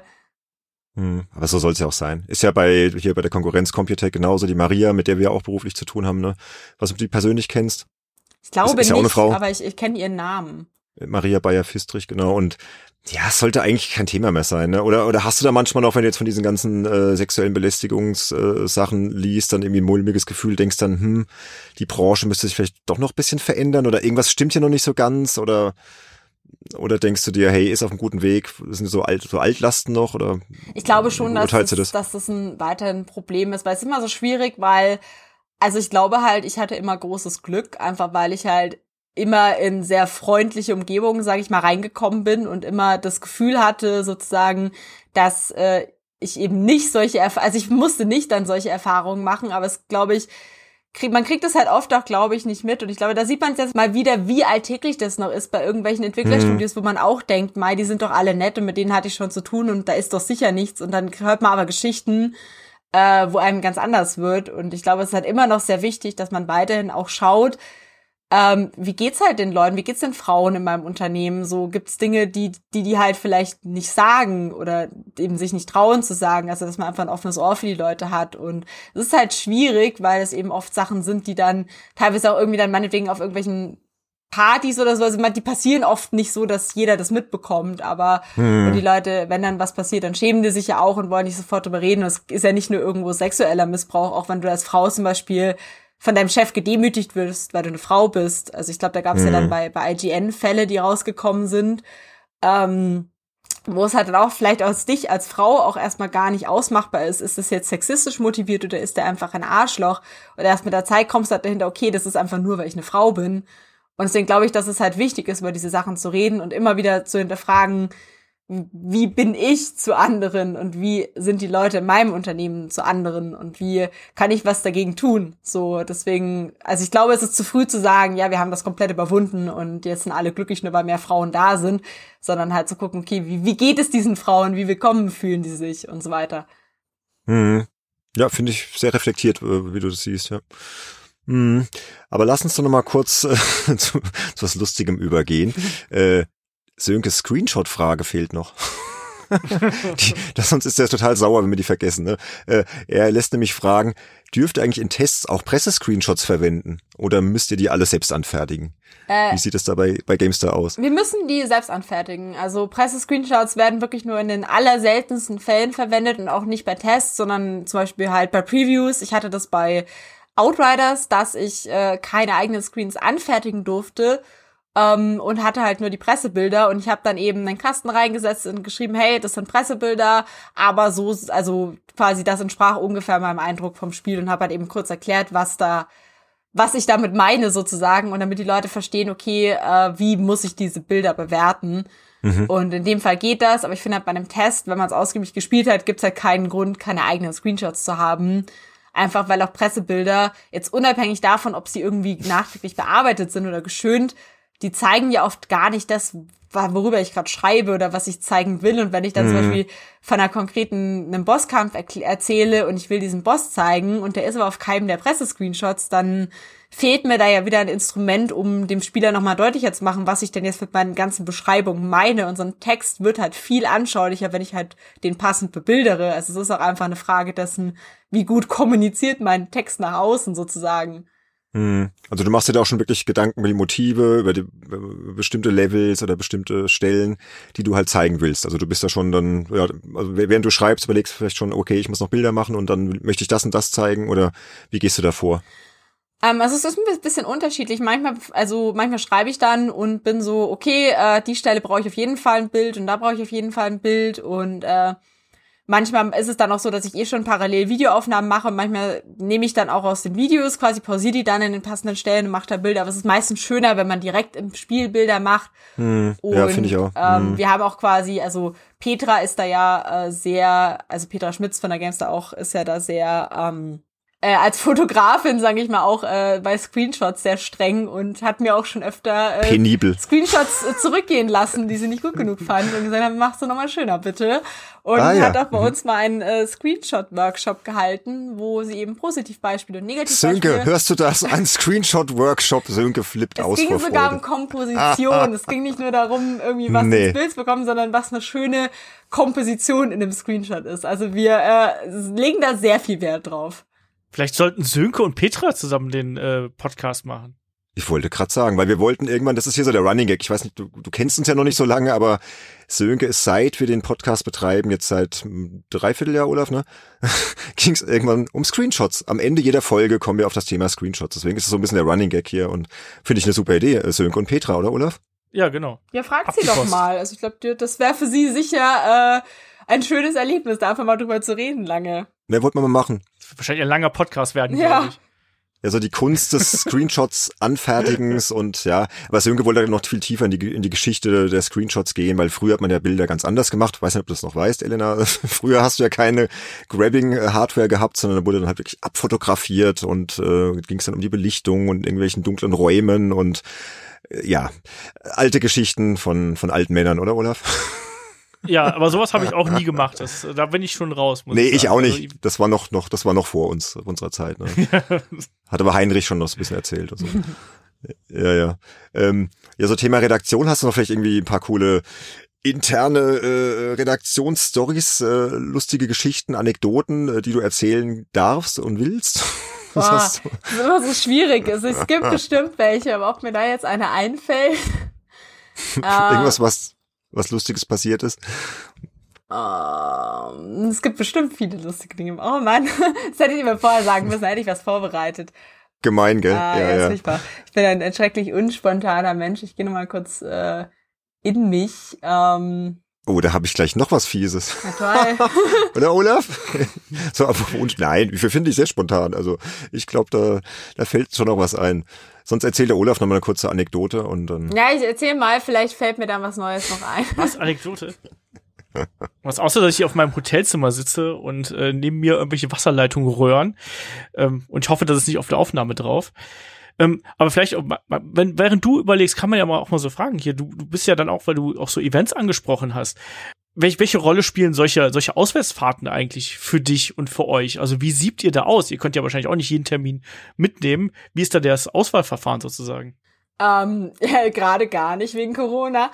Aber ähm, logischerweise. Ja, wobei es geht, es geht ja wieder los, so langsam, ganz langsam. das stimmt. Ja, äh, ja so im Prinzip. Ähm, einerseits gibt's natürlich Events, die müssen wir auf jeden Fall mitnehmen. Also sowas wie Cyberpunk, Assassin's Creed, also einfach die großen Themen, wo wir wissen, okay, da äh, werden alle was dazu haben, da werden wir auch was dazu haben. Dann gibt's Events, wo wir theoretisch was äh, Exklusives in irgendeiner Form bekommen können. Also wenn Beispiel ein Entwickler jetzt nur uns einlädt oder halt nur ein paar Outlets sozusagen, das ist dann auch einfach immer spannend für uns. Und dann gibt's halt noch Events, wo es halt eher so so ein Herzensthema für einzelne Redakteure ist, wo man sagt, okay, wir schicken dich dahin, weil wir wissen, dass du als Experte da was richtig Cooles draus machen kannst, obwohl das Spiel eigentlich vielleicht nicht das Allerrelevanteste ist, aber da hat man halt den Vorteil, okay, mhm. da wissen wir halt, da ist halt dieser eine Mensch da, der das Spiel gerne mag, der da was richtig, richtig Cooles draus machen kann. Und darüber wird es dann auch entschieden. Und natürlich auch einfach manchmal ganz plump, ja, hat jemand Zeit, passt uns das rein, brauchen wir das so? Oder gibt es da irgendwie Alternativen? Weil manchmal machen wir es ja so, dass wir sagen, okay, äh, wir können jetzt nicht zu dem Event, aber lass doch stattdessen irgendwie ein Interview machen oder so. Oder kommt doch zu mhm. uns mal, wenn ihr eh in Deutschland irgendwie auf Pressetour seid oder so. Und dann kann man das darüber quasi noch äh, machen, ohne das Event direkt jetzt äh, mitzunehmen. Mhm. Was war dein erster Event? Wo warst du als erstes Mal unterwegs? Ich äh, war bei Bethesda damals und habe äh, Prey angespielt, also das neue Prey. Ah, aber das war dann in Frankfurt oder wo? Das war in Frankfurt, das ja, das war nicht so weit, aber es war ganz, cool für mich als nervöser Trainee, dass ich nicht so weit weg musste. Warst du da nicht auch, Olaf? Ich war garantiert auch bei Prey, ja. Mhm. Aber keine Ahnung. Ist, wie viele Jahre ist das schon her? Es muss auch schon drei, vier Jahre, das drei Jahre? 2017 drei Jahre, gewesen sein. Ja, irgendwie so, ne? Ich war damals bei dem ersten Prey in, in London direkt bei den Entwicklern. Für die GamePro. Oh. Ja. Bei dem, bei dem ersten mit dem Indianer Prey. Genau, bei dem Indianer Prey. Wann war denn das? Ist schon lange her. Boah, das war ein geiles Spiel, was aber niemand gekauft hat. Ja, vor allem war der Entwickler lustig und der war auch, äh, der war riesig. Der saß da vor mir und hat mir das gezeigt. Ich musste ihn die ganze Zeit anstarren, weil der so riesig war, der Typ. War voll der, voll der Mensch und hat dann dieses Spiel, der hatte voll die hohe Stimme und war total lieb, aber halt voll der Mensch. Ich dachte, oh Gott. Ja. Aber ist auch schon lange her, ne? Da bin ich noch viel rumgeflogen, ja. Äh, aber du, du bist doch gern auf Events unterwegs. Du fliegst gern durch die, die Weltgeschichte. Oder zeigen sich da schon erste Ermüdungserscheinungen? Ich hatte noch gar nicht so viele Events, lustigerweise, weil als Trainee, ah, okay. ähm, bin ich außer Prey sozusagen nicht viel rumgekommen. Dann als Freelancer wurde ich einfach nicht auf Events geschickt, meistens. Und ich hm. hatte ja immer noch, ich habe ja dann eben noch studiert und so und hatte halt immer so ein bisschen diese zeitlichen Einschränkungen dadurch, dass ich diese 50 Sachen parallel gemacht habe. Und äh, jetzt hatte ich das Event in Warschau eben mit Outriders als sozusagen sogar mein erstes äh, Auslandsevent. War ja auch nicht so weit weg. Und jetzt hatte ich mich bisschen gefreut auf äh, lauter USA-Trips und äh, sonst wohin ans Ende der hm. Welt. Und äh, dann kam Corona. Und jetzt muss ich mal gucken, wann das äh, möglich sein wird für mich. Weil Bock habe ich auf jeden Fall. Ist die Frage, wie viele jetzt äh, weiterhin auf Remote-Präsentationen umschalten. so. Mhm. Ja, das ist die spannende Frage, ne, Olaf? E3, hm, wie geht's weiter? Mal schauen. Ähm, erstmal nicht. Erstmal, weil wir das alles schön von zu Hause aus äh, anschauen. Aber wie, wie siehst du das aktuell? Weil es ist ja wirklich so, dass vieles jetzt über Remote-Dienste irgendwie dann äh, abläuft. Parsec ist so ein ganz be bekanntes Ding, was jetzt gerade bei Outriders verwendet worden ist und auch bei anderen Geschichten, die gerade laufen. Ähm, ist das ein Ersatz für dich oder ist das nur ein Kompromiss? Also ich finde das eigentlich sehr praktisch, weil ich meine, man hat halt viel konzentrierter das, worum es eigentlich geht. Also ich will ja dieses Spiel sehen und so cool ich Events auch finde und so so äh, faszinierend das für mich war in äh, Warschau, aber das hat halt einfach mich letztlich drei Tage aus dem Arbeitsalltag rausgerissen. Ja. Für wie viel fünf Stunden Gameplay oder so während mhm. ich jetzt einfach einen Montagnachmittag dafür beschäftigt war. Also es ist natürlich schon ein großer Unterschied und ich habe rein von dem, was ich gesehen habe, das gleiche mitgenommen. Was ich mir halt vorstellen kann, ist halt, dass äh, Entwickler es vielleicht nicht auf Dauer machen, weil teilweise die Qualität ja sehr leidet. Also ich weiß nicht, wie das bei euch war, aber ich hatte bei jedem Event, was ich über Parsec hatte, irgendwie so einen, einen langen Disclaimer von wegen, das sieht gar nicht wirklich so aus und das wird auch bei euch nicht so aussehen und es ist alles nur wegen eurer Leitung. Genau. Und, mhm. äh, Schaut euch die Videos danach an, bitte. Ihr kriegt das Originalmaterial, damit ihr auch ja, wisst, wie es aussieht. Wirklich. Genau. Also genau. Das ist, 220 Gigabyte, ja, ein hab ich gerade runtergeladen. Und ich möchte keine Namen nennen. Ubisoft. Ja, genau. Ähm, Moment, das kommt mir irgendwie bekannt vor, oder? oder? Mit den 220 Gigabyte. Ja gut, lassen wir. Hm. Und das ist halt eben das, wo ich halt glaube, dass halt die teilweise dann schon wieder weggehen von diesem Remote-Modell, wenn es nicht zwangsläufig nötig ist, weil die einfach viel zu viel Angst haben, dass trotz dieser ganzen Hinweise immer noch jemand schreibt, ja, das sah komplett scheiße aus und war nicht spielbar. Ja, oder irgendwelche Leaks. Oder dass ne? es jemand liegt, ne? Ja, genau. Ja. Oder dass jemand liegt und dann sieht's halt aus wie mit einer Kartoffel aufgenommen. Das ist das nächste Problem. Damit kennt Ubisoft sich auch aus. Und, ähm, ja, ihr meint Assassin's Creed Valhalla, ne? Für die Hörerinnen und Hörer da draußen, die jetzt fragen, hä? Sich fragen, was meinen die gerade eigentlich? Wurde ja geleakt und es sah halt nicht so gut aus, ne? Also, muss man einfach sagen. Nee. nee. Aber das liegt halt daran, dass du, je nachdem, welche Internetverbindung du gehabt hast, ähm, dann sieht das halt so aus, ne? Da steht ja dann auch extra, ihr müsst so und so eine Datenverbindung haben. Ich kann von mir sagen, ich habe das auch gespielt, jetzt vollkommen äh, urteilsfrei, aber ich habe mir dafür auch erstmal ein 15 Meter Kabel durch die Wohnung gelegt, einmal vom vom vom Router durch die Diele äh, die Treppe rauf und dann in in mein Arbeitszimmer, damit ich eine halbwegs äh, konstante Leitung da hab und es sah nicht so schlecht aus wie auf jeden Fall auf den Bildern damals auch aussieht, als jemand, also hätte jemand das noch mit dem Handy aufgenommen. Also erstmal beschissene Leitung und mit dem Handy aufgenommen aufgenommen und da muss ich sagen, da tun mir dann auch immer die Entwickler so ein bisschen leid, weil die wollen ja auch, das ist ja eine Vertrauensebene, die man da irgendwie so ein bisschen hat, ne? Man hat ja auch eine NDA unterschrieben und ich weiß nicht, das wird ja auch irgendwie niemandem gerecht dann, äh, wenn, wenn, wenn sowas da rauskommt. Das tut mir dann echt immer so ein bisschen ja, leid. Ja, ich verstehe auch nicht, äh, wieso man das macht. Ich meine, klar, vielleicht denken dann die Leute, sie kriegen Klicks und so, aber letztlich,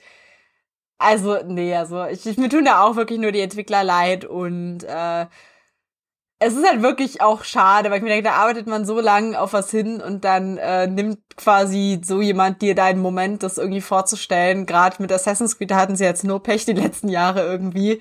Und äh, dann pflanzt sich das halt auch so in die Köpfe von den Leuten so schnell. Ja, das sieht scheiße aus und so. Oder eben aus, mhm, wieder ja. auf, auf The Last Us zurückzukommen, da war es halt jetzt kein Material, aber dieser riesige Leak, so, was das im Vorfeld schon für, für ja. Diskussionen ausgelöst hat, wenn man denkt, so, wie das auch für die Entwickler gewesen sein muss, so dieses, man überlegt sich diese Story mit all diesen Twists und denkt so, boah, da werde ich die Spieler super überraschen und dann lesen die es alle Wochen vorher im Internet, so.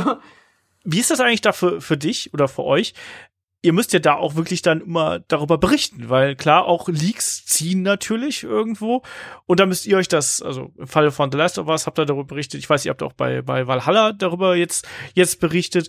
Ist man da immer in so einem Zwiespalt, dass man sagt, ja, wir lassen es oder vielleicht auch bei The Last of Us, ich will das gar nicht sehen? Ähm, ja, also The Last of Us hat ja nur die GamePro gemacht, da waren wir ja ein bisschen fein raus, aber ich weiß Stimmt. von meinen GamePro-Kollegen, dass äh, die das machen mussten und dass sie sich auch teilweise dann gespoilert haben und äh, das natürlich auch irgendwo nicht so gut fanden, aber es ist halt dann nochmal so eine Sache, dann greift halt jeder diesen Leak auf und der ist eh überall und äh, dann möchtest du vielleicht wenigstens einen Beitrag schreiben, der den ein bisschen einordnet oder dann mhm. quasi auch den sozusagen deinen Lesern auch irgendwie mitteilen, okay, es gab da diesen Leak, weil die holen ihn sich ja dann sonst eben woanders und ich finde an sich schon okay, dass man darüber berichtet. Ich finde halt immer wichtig, wie man darüber berichtet. Also zum Beispiel jetzt bei Assassin's Creed Valhalla, wir haben darüber berichtet, aber wir haben auch klar darauf geachtet, dass wir ähm, jetzt nicht erstmal nicht Infos verraten, die wir schon hatten, die im Leak nicht drin steckten. Also das hat immer die Gefahr, man darf dann natürlich nicht preisgeben, dass man eigentlich schon längst weiß, was der Leak zeigt oder was dahinter steckt oder dass das einfach nicht so aussieht, weil man hat es ja selber schon gesehen, aber man muss sich da einfach auch an gewisse hm. Vorgaben achten, sage ich jetzt, äh, halten, sage ich jetzt mal. Aber äh, mein Kollege, der das gespielt hat, der Demi hat dann quasi einfach ein kleines Special draus gemacht und hat nicht nur gezeigt, yo, hier ist ein Leak, äh, guckt euch das an, sondern hat quasi analysiert, was steckt in dem Leak, ohne äh, zu verraten, dass er schon selber mehr vom Gameplay gesehen hat und hat dann sozusagen einen nutzwertigen Artikel für die User draus gemacht und äh, der einfach zeigt so, hey, das ist das geleakte Gameplay, das könnt ihr darin schon sehen. Und das hat mhm. äh, kam sehr gut an bei den Lesern. Dem ist ja auch ein guter. Ja. das werde ich immer so weiter sagen. Ja, hier apropos The Last of Us Part 2, ähm, die GamePro hat ja, glaube ich, 97 Prozent gegeben ne, im Test. Kann das sein? Ich weiß ich, nicht, ob so 97 waren, das war eine sehr hohe Wertung auf jeden Fall. Ja. Wie, wie, läuft das denn bei euch mit Wertung ab? Kann man sich das noch so ein bisschen oldschool vorstellen? Die gute alte Wertungskonferenz, alle sitzen da mit ihrem Notizblock und haben ihre Pro-Kontra-Punkte und werfen dann irgendwelche Wertungen in den Raum oder wie läuft das so in der Realität ab? Da kannst du da was zu sagen? Also bei ganz großen Spielen gibt's immer noch Wertungskonferenzen, beziehungsweise zumindest mhm. so Streitgespräche ist ja teilweise dann auch als äh, Video online. Ich weiß gar nicht, was das letzte Spiel war, Stimmt, wo wir es ja. gemacht haben, mhm. aber das gibt's auf jeden Fall. Und äh, sonst ist es halt oft so, dass halt der Tester erstmal eine Wertung abgibt. Und äh, dann wird die halt besprochen, erstmal mit dem Gegenleser vom Test, wenn der halt sagt, boah, der, der Test, der liest sich aber nicht wie eine 85, da müssen wir doch mal gucken, bist du dir da sicher, wirst du nicht mehr eine andere Wertung geben und quasi da diskutiert mhm. man nochmal. Und äh, manchmal, also gerade bei größeren Spielen, die haben dann auch mehrere Leute in der Redaktion gespielt, idealerweise, dann setzt man sich halt mit denen zusammen und redet dann drüber, okay, was würdet ihr denn geben und hm, und dann einigt man sich so ein bisschen auf eine Wertung. Also es wird, gibt keine formelle Wertungsdiskussion, aber es wird schon immer viel geredet und diskutiert, eben weil das halt mhm. so subjektiv ist und man irgendwo auch gerne dieses Feedback der anderen mit einbezieht, die dann sagen so, ja, so, so eine Wertung kannst du schon geben, ich verstehe deine Argumente, oder die sagen halt niemals nein, du kannst im Spiel keine 80 mhm. geben. Und dann überdenkst du halt selber entweder, okay, entweder muss ich stichhaltiger argumentieren oder äh, ich bin vielleicht wirklich bisschen äh, am Thema vorbei mit der Wertung. Hm. Weißt du gerade spontan, was die höchste Wertung war, die du jemals für GameStar vergeben hast in einem Test? Ähm, ja, das war, glaube ich, äh, Pillars of Eternity 2. Ich glaube, es war eine, eine 92 ah, oder so. Ich bin mir nicht sicher, aber es war auf jeden Fall über eine 90. Ich glaube, die hat's auch verdient, auf jeden Fall. Großartiges Spiel. Wobei könnte man ja drüber diskutieren. Ne? Also ich seh, wir sehen es auch, also ich sehe so, dass das Wertungen sind subjektiv. Es gibt ja immer Leute, Leute sagen, ja, das muss man objektiv sehen und die Punkte und so, aber also ich find's Bullshit. Wertungen sind immer subjektiv, machen wir uns nichts vor, ja. Und die niedrigste Wertung, fällt dir die auch noch ein? Mich jetzt auch mal interessiert. Boah, um, ähm, lass mich mal überlegen. Ich glaube, ähm, hm, na, fällt mir jetzt gerade nicht ein. Es war bestimmt, wenn dann ein kleineres Spiel, was ich jetzt schon vergessen habe, was leider nicht so gut war. Ähm, unter ferner lief. Ne? Ja, das ist halt dann das Problem so ein bisschen, so, so richtig schlechte Spiele vergisst man dann gerne einfach. Also ich habe noch nie so einen mhm. richtig krassen Verriss geschrieben, weil ähm, ich weiß nicht, aber gerade als Freelancerin, ich habe halt eh nur Aufträge für Sachen bekommen, wo wir schon grob einschätzen konnten, okay, das ist nicht ganz scheiße. Und diese typischen mhm. Verrisstests, die sind ja dann eher so, wo man schon weiß, okay, äh, das Spiel ist nicht gut, aber dann suchen wir uns einen Autor, der das halt lustig schreiben kann. Oder manchmal gibt es. schreibt ja, dann der Sascha Ja, genau. Ne? Das ist dann eher halt ja, einfach nicht so wirklich die Wertung das Wichtige, sondern eher mhm. dieser Text halt, der dann super lustig und abgedreht ist. Und ganz selten stellen sich ja dann mal so Spiele halt komplett als Flop heraus, wo man nicht gedacht hätte, dass sie ein Flop sind. Aber das kommt eigentlich nicht so oft vor, habe ich das Gefühl.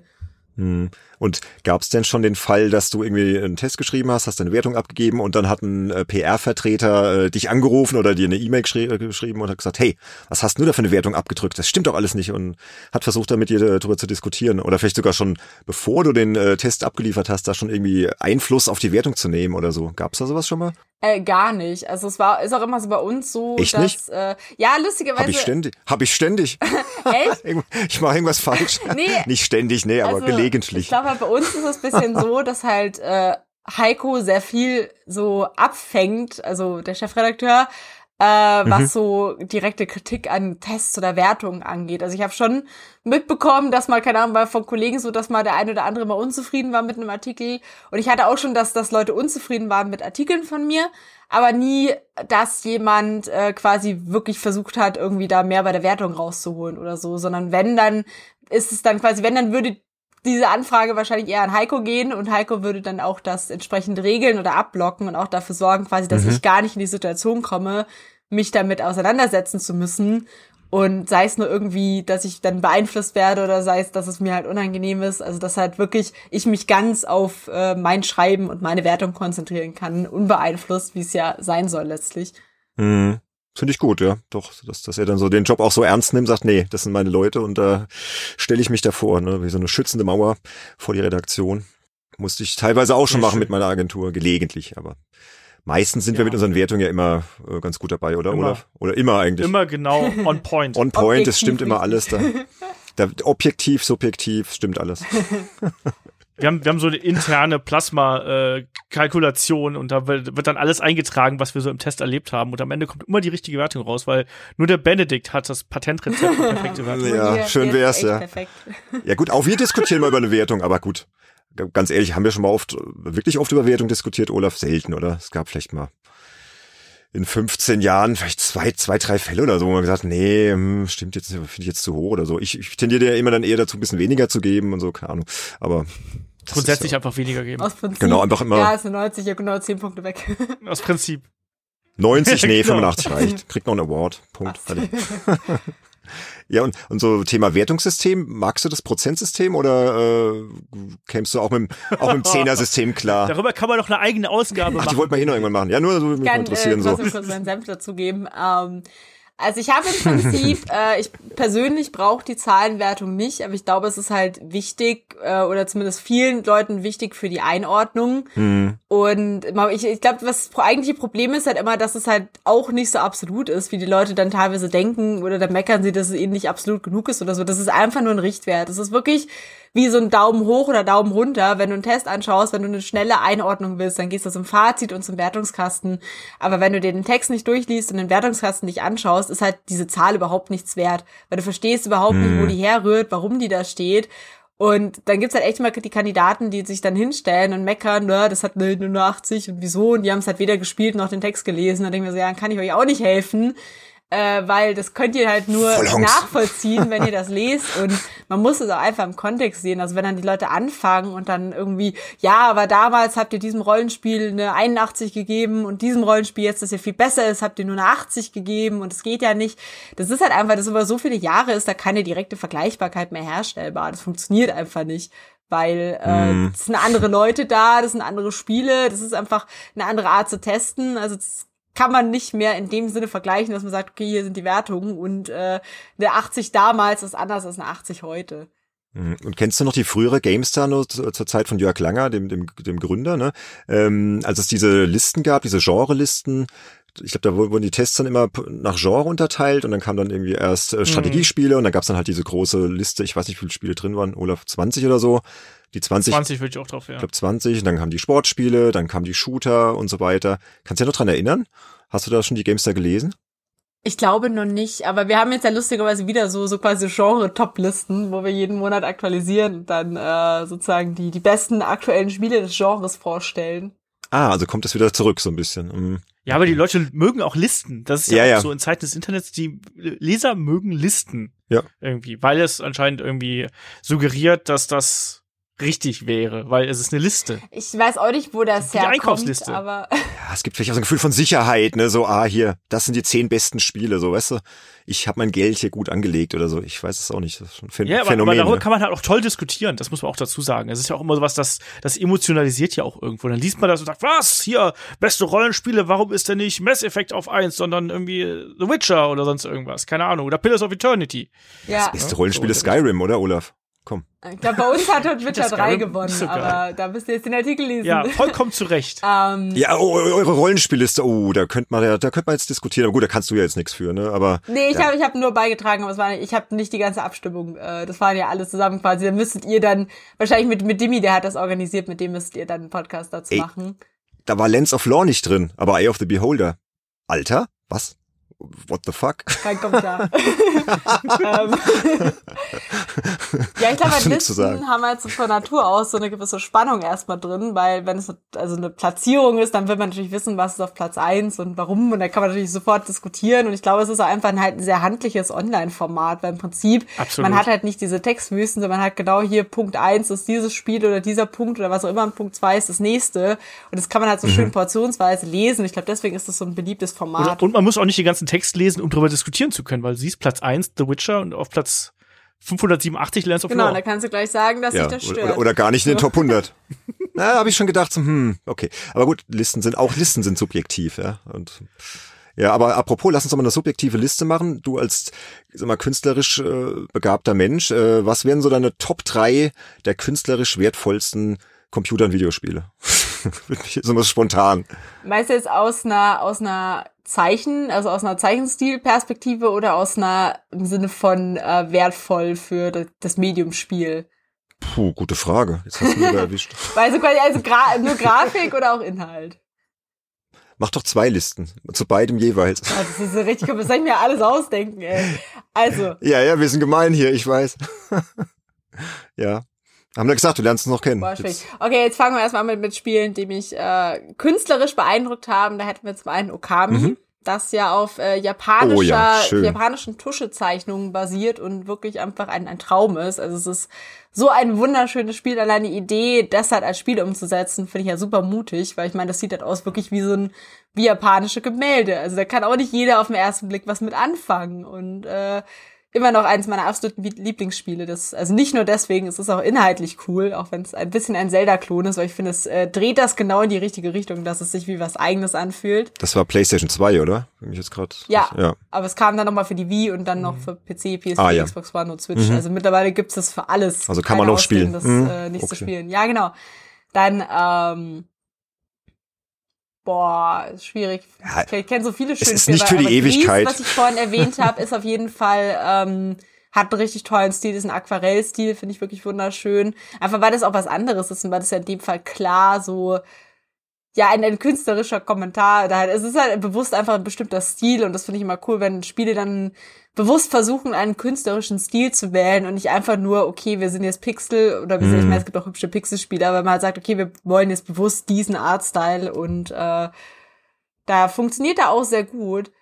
Deswegen, was ich auch schön fand, äh, ich weiß nicht, ob die, die Unfinished Swan gespielt habt. Das äh, spielt ja auch sehr mit hm. äh, so, da gibt's ja auch ein Level, das so schwarz-weiß ist, wo man dann sozusagen erst das Level so reinmalt und so. Das fand ich auch richtig spannend optisch. Mhm. Nee, leider nicht also gespielt. Also es hat Schon mehr so Ideen. Es ist also ein nettes kleines Indie-Spiel und äh, oh ja, äh, Transistor hat auch noch einen wahnsinnig schönen Stil. Das ist das von den Bastion-Machern mit dieser rothaarigen Frau und dem Schwert, falls ihr das kennt. Das hat so ein bisschen auch so einen, ja, so ein bisschen mhm. Ölgemälde-Stil. Okay, also das waren so die, künstlerisch die künstlerisch mhm. wertvollen. Und, und wenn du jetzt sagen würdest, die das Medium jetzt irgendwie künstlerisch geprägt haben oder vorangebracht haben? Also mein absolutes Lieblingsspiel ist äh, das erste Deus Ex Oh. Also das von, von 2000, das alte. Mhm. äh, weil das für mich war einfach war, also ich finde, das zeigt halt, wie viel mit so spielerischer Freiheit möglich ist. Also wenn ich wirklich äh, die, den Leuten sage, okay, du kannst schleichen, du kannst äh, schießen, du kannst irgendwie deine Augmentierung nutzen und dich dann äh, durchhacken und so. Und das hat mich damals total fasziniert, dass das in einem Spiel halt möglich ist. Und äh, hat das Ganze auch einfach noch klasse, sag ich mal, mit dieser wirklich packenden Story verknüpft, mit diesen ganzen Cyberpunk-Verschwörungen. Und ich bin immer noch begeistert, was dieses Spiel für ein unglaublich gutes Gesamtpaket liefert, weil ich habe immer das Gefühl, dass man sich heute oft zwischen äh, Story und äh, Gameplay entscheiden muss. Und äh, Deus Ex hat gezeigt, wie gut man das kombinieren kann, ohne darauf zu verzichten, dem Spieler bestimmte Freiheiten zu lassen. Also, keine Ahnung, die äh, Quantic Dream Spiele, sowas wie Detroit, erzählen vielleicht beeindruckende mm. Geschichten, aber nehmen dir halt auch sehr viel zumindest interaktive Freiheit weg, jetzt mal abgesehen von den Entscheidungen, aber man macht ja nicht viel in solchen Spielen. Das, das finde ich immer ja. schade, weil ich will eigentlich immer gern Story-Spiele, die auch richtig gutes Gameplay haben. Mhm. Ach, das kommt auf viel Laune an, oder? Es ist schon irgendwo, also ich habe auch manchmal Bock auf interaktive Filme, so ist es nicht, aber ich finde, es gibt zu wenig Story-Spiele, die auch Wert auf ihr Gameplay legen. Hm. Das stimmt. Ja, aber Heavy Rain war schon toll. Das ist auch so ein Spiel, das ist mir echt hängen geblieben. Also das. Ja, aber es hat als, als Spiel an sich war es ja relativ platt irgendwo. Da war ja nicht viel zu machen außer Reaktionstests. Hm. Da hatte ich übrigens damals äh, eine Diskussion mit dem Kollegen Kai Schmidt von der GamePro. Das habe ich damals für die GamePro getestet und ich war halt der Meinung, dass das halt das Medium total voranbringt und künstlerisch extrem wertvoll ist und war total begeistert. Ich wollte, glaube ich, eine 85 raushauen oder so. Und der Kai dann so, äh, voll das Scheißspiel ist halt immer auf dieser Spielschiene rumgeritten, hat man dann auch eine lebhafte Diskussion. Wir haben es aber irgendwo dann bei, ich glaube 80, 81 irgendwie getroffen, ich weiß auch nicht mehr.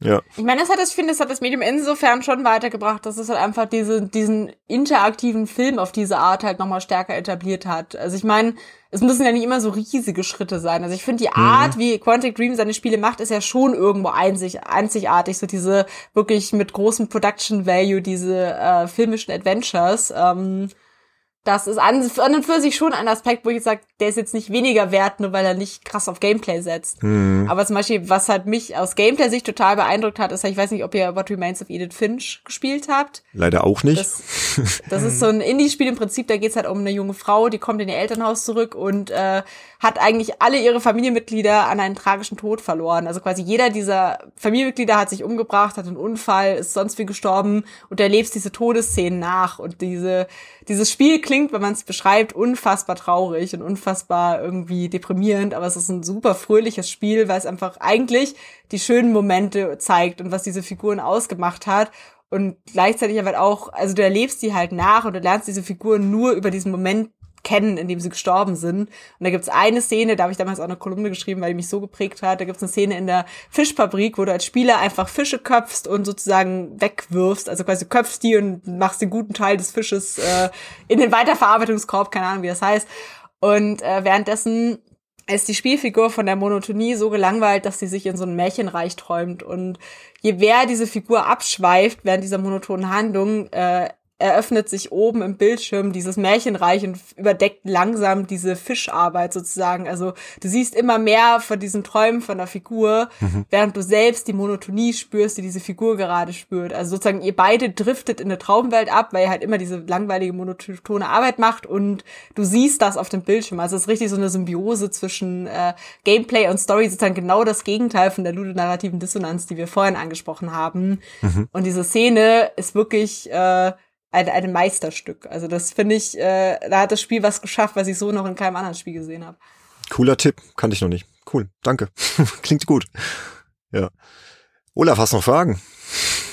Nö. Nö. Ich glaube, wir sind dann, äh, man, man kann natürlich jetzt diese, diese Standardfrage stellen, weil wir haben ja auch äh, zuletzt einen Podcast gemacht und darüber diskutiert, Traumjob äh, Spiele, Journalist, Journalistin. Mhm. Ähm, Elena, ist das für dich ein Traumjob und gibt es da Pros und Kontras, die dafür und dagegen sprechen?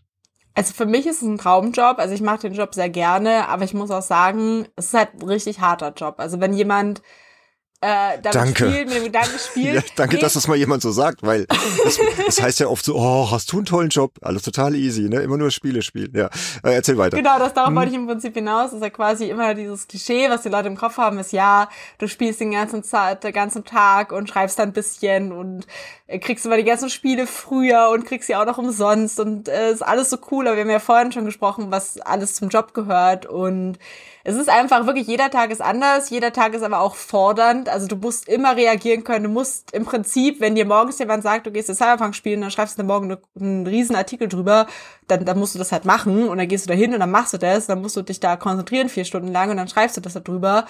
Und äh, der Text muss on point sein, der Text muss gut sein, weil der kann nicht irgendwie zehnmal durch die Korrekturen, bis der mal funktioniert. Mhm. Und man muss halt eigentlich immer, auch heutzutage, ist ja nicht so, mit dem Schreiben ist es ja wirklich nicht getan. Ich muss auch meine ganzen ich habe einfach eine riesige Übersicht an Daten auf meinem Computer, was ich mit meinen Artikeln, wie ich die optimieren kann, wie ich die Artikel anderer Leute optimieren kann, wie ich die Games da an sich optimieren kann. Äh, man hat so viele Meetings, so viele Zahlen. Also es ist längst nicht mehr so dieses romantische, man sitzt da irgendwie im Zimmerchen und schreibt und spielt bisschen, sondern das ist wirklich viel auch, viel Analyse, viel Search Engine Optimization und lauter die, die ganze Schnickschnack online einfach, mit dem man sich befassen muss.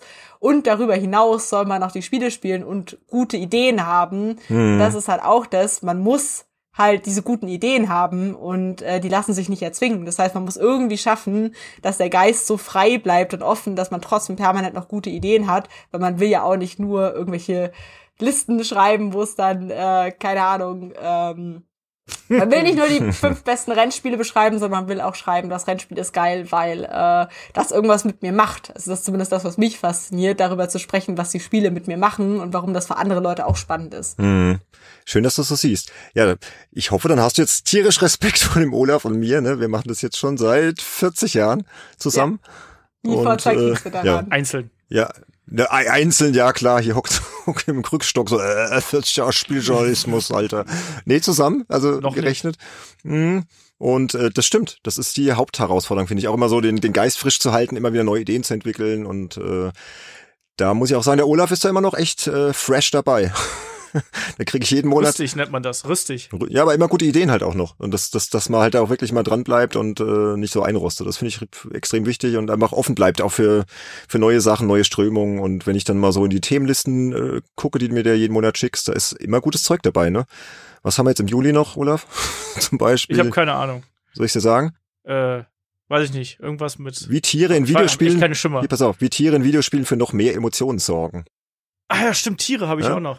Oh, die Hunde in Last of Us. Oh. Das, das lag an The Last of Us. Ja, ja, wollte ich gerade so sagen, das kommt, Hund kommt daher. Habe. Und, und es, es gab so eine Szene, die habe ich heute noch im Kopf, wo du das erste Mal so einen Hammer kriegst ähm, und dann, dann kommt mir dieser Hund entgegen und dann trischst du einfach mit diesem Hammer dem armen Hund auf den Schädel. Und es hat mir so wehgetan in dem Augenblick, das war furchtbar. Und ich kriege auch dieses Bild nicht immer aus meinem Kopf. Und der Hund, der dann jault irgendwo, ganz grausam. Davon, davon sprichst du ständig im Podcast. Das musste ich ja so. Ja, und ich mag noch nicht mal Hunde. Das musste ich ja so sagen, fertig gemacht haben. Mensch. Ja.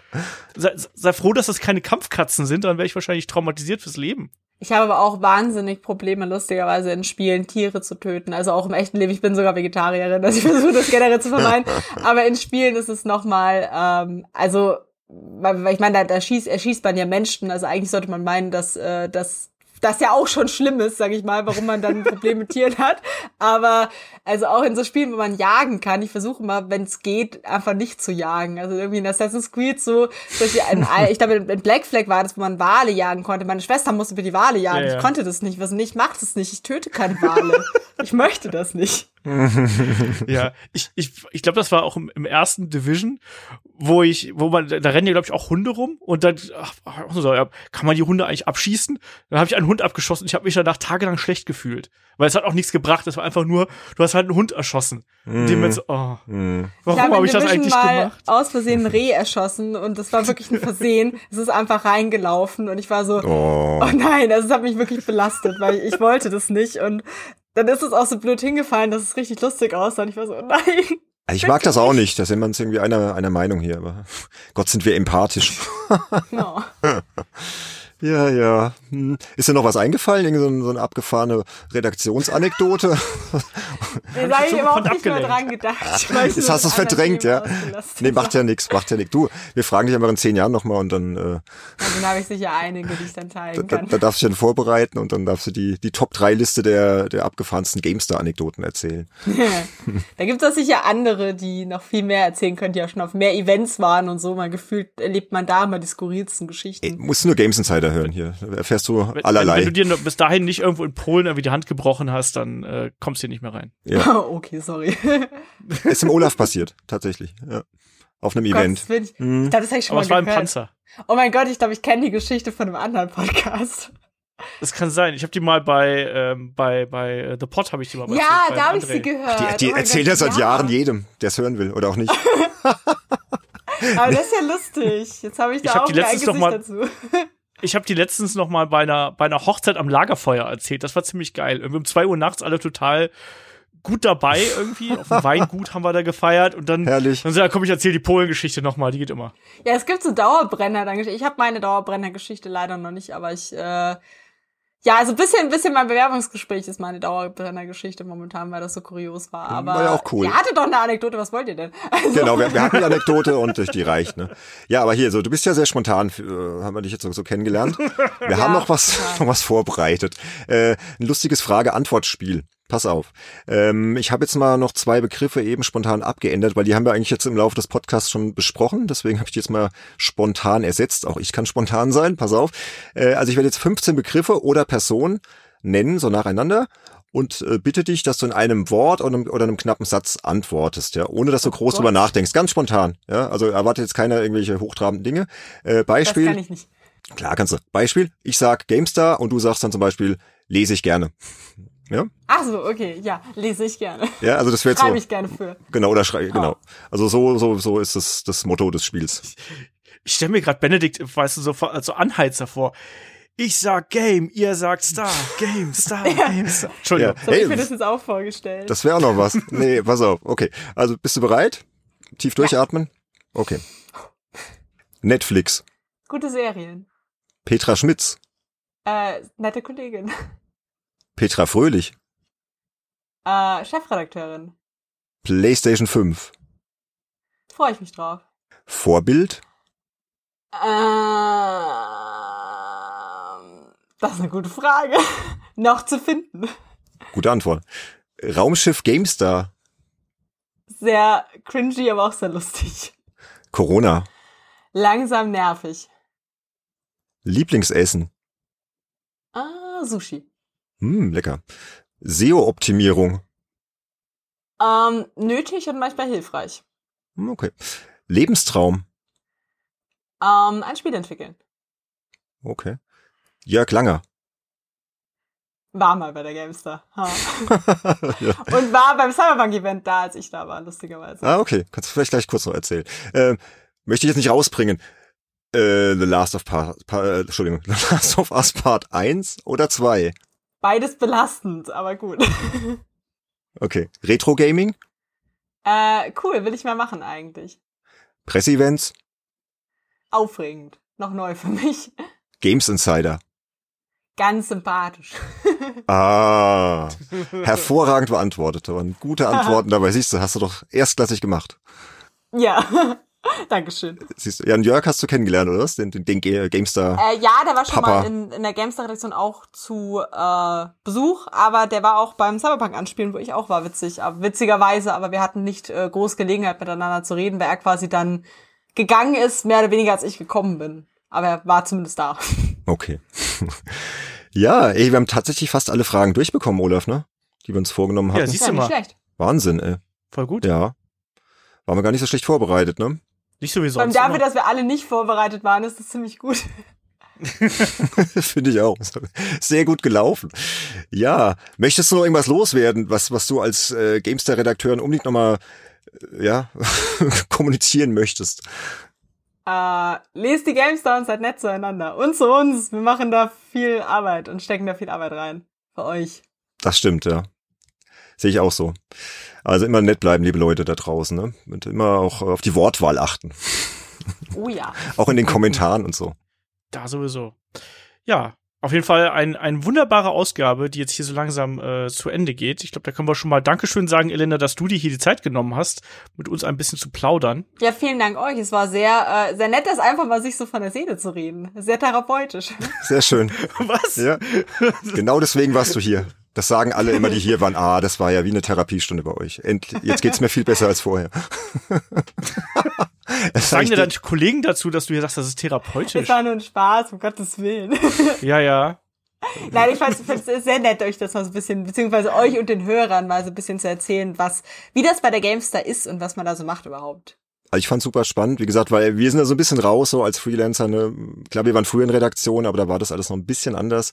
Falls dich das interessiert, hör mal so in die ersten Folgen von uns. Da erfährst du so, wie das in den Frühzeiten war. Da war es teilweise auch noch ein bisschen wilder. Also die Arbeitszeiten, ne, die waren bei uns noch ein bisschen anders, Olaf. Haben wir ja schon erzählt. Also da bist du auch ganz gerne mal ja. über Nacht geblieben und bist dann irgendwie am nächsten Nachmittag erst nach Hause und ja. Ja, bei euch. Wir haben nur 64 Seiten alle zwei Monate gemacht. Wir haben total easy peasy gemacht. ja, okay. Popelheftchen. Also müssen wir die alten Folgen mal anhören hier. ja, genau. Ja, und wenn du, äh, ja, jetzt habe ich den Faden verloren. Jetzt wollte ich eigentlich auf, jetzt wollte ich eigentlich auf Patreon hinweisen. Ich gesagt, wenn du Bock hast, abonnieren uns auf Patreon. Genau. ne?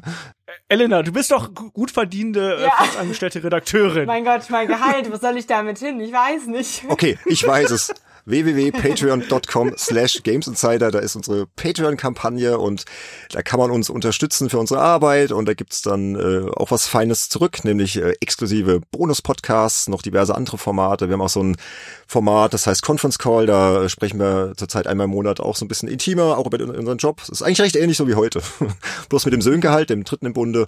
Und da erfährt man auch viele Hintergründe über die Spielebranche, über den Beruf des Spielejournalisten, was wir so treiben den ganzen Tag und ja, und äh, zudem noch, noch diverse andere Bonusformate. Also wer da Lust drauf hat, einfach mal auf die Seite gehen, anschauen und Unterstützer oder Unterstützerin werden. Ne, Olaf? Genau, das ist immer eine gute Sache. Und äh, wir bauen ja auch das Programm da sehr regelmäßig aus. Benedikt hat seine Retro-Runde beispielsweise.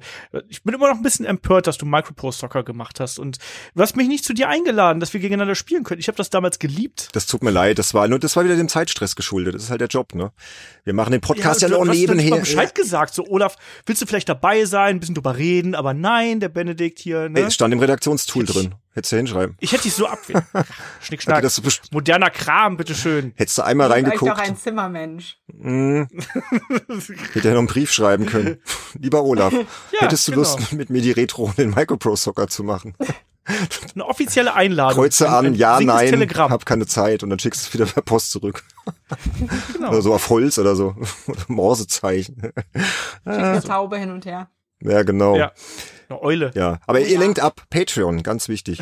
äh, nee, weil wir haben da schon Leute, die uns unterstützen und ähm, da gibt's eine Unterstützerklasse, die heißt Einflussreicher Insider. Das sind Leute, die uns wahnsinnigerweise mit neun Euro im Monat unterstützen, ne, Olaf? Ja, total die bekloppten Menschen, aber sehr liebenswert und ich glaube auch sehr gut aussehend. Und wohlriechend und ja.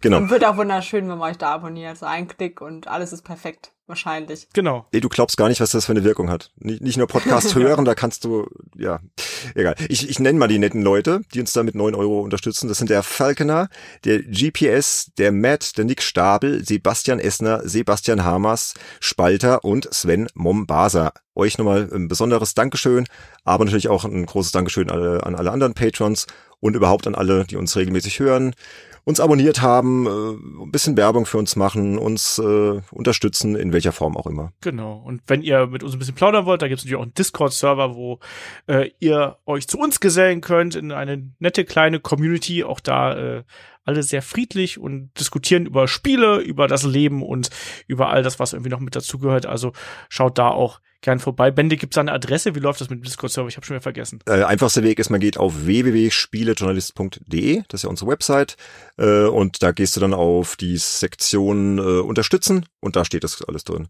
Und wir haben es auch in jeder, in jeder Folge in den Shownotes drin. Also einfach die Shownotes öffnen äh, des, des Podcasts und dann ist da der Link drin, draufklicken und dann wird man automatisch in die wunderbare Discord-Welt von Games Insider eingeladen. Und der wird, der wird ja. immer voller, der Server. Ich, ich war vorhin mal wieder drauf und dachte so, huch, was ist denn hier passiert?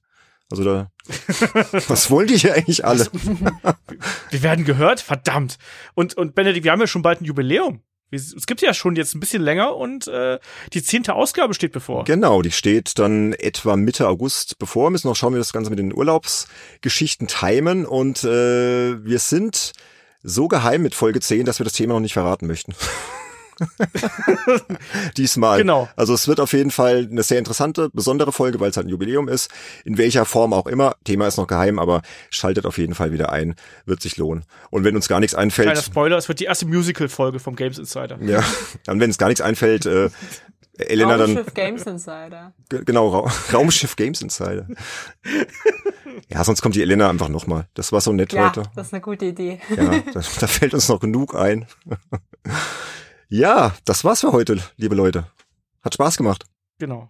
Ja, war toll. Ja. Vielen Dank für die Einladung, so, dass ich dabei sein durfte. Ja, wir haben zu danken und äh, Dank an alle da draußen fürs Zuhören und bis zum nächsten Mal. Macht's gut. Bis dann. Tschüss. Tschüss. Ciao, ciao.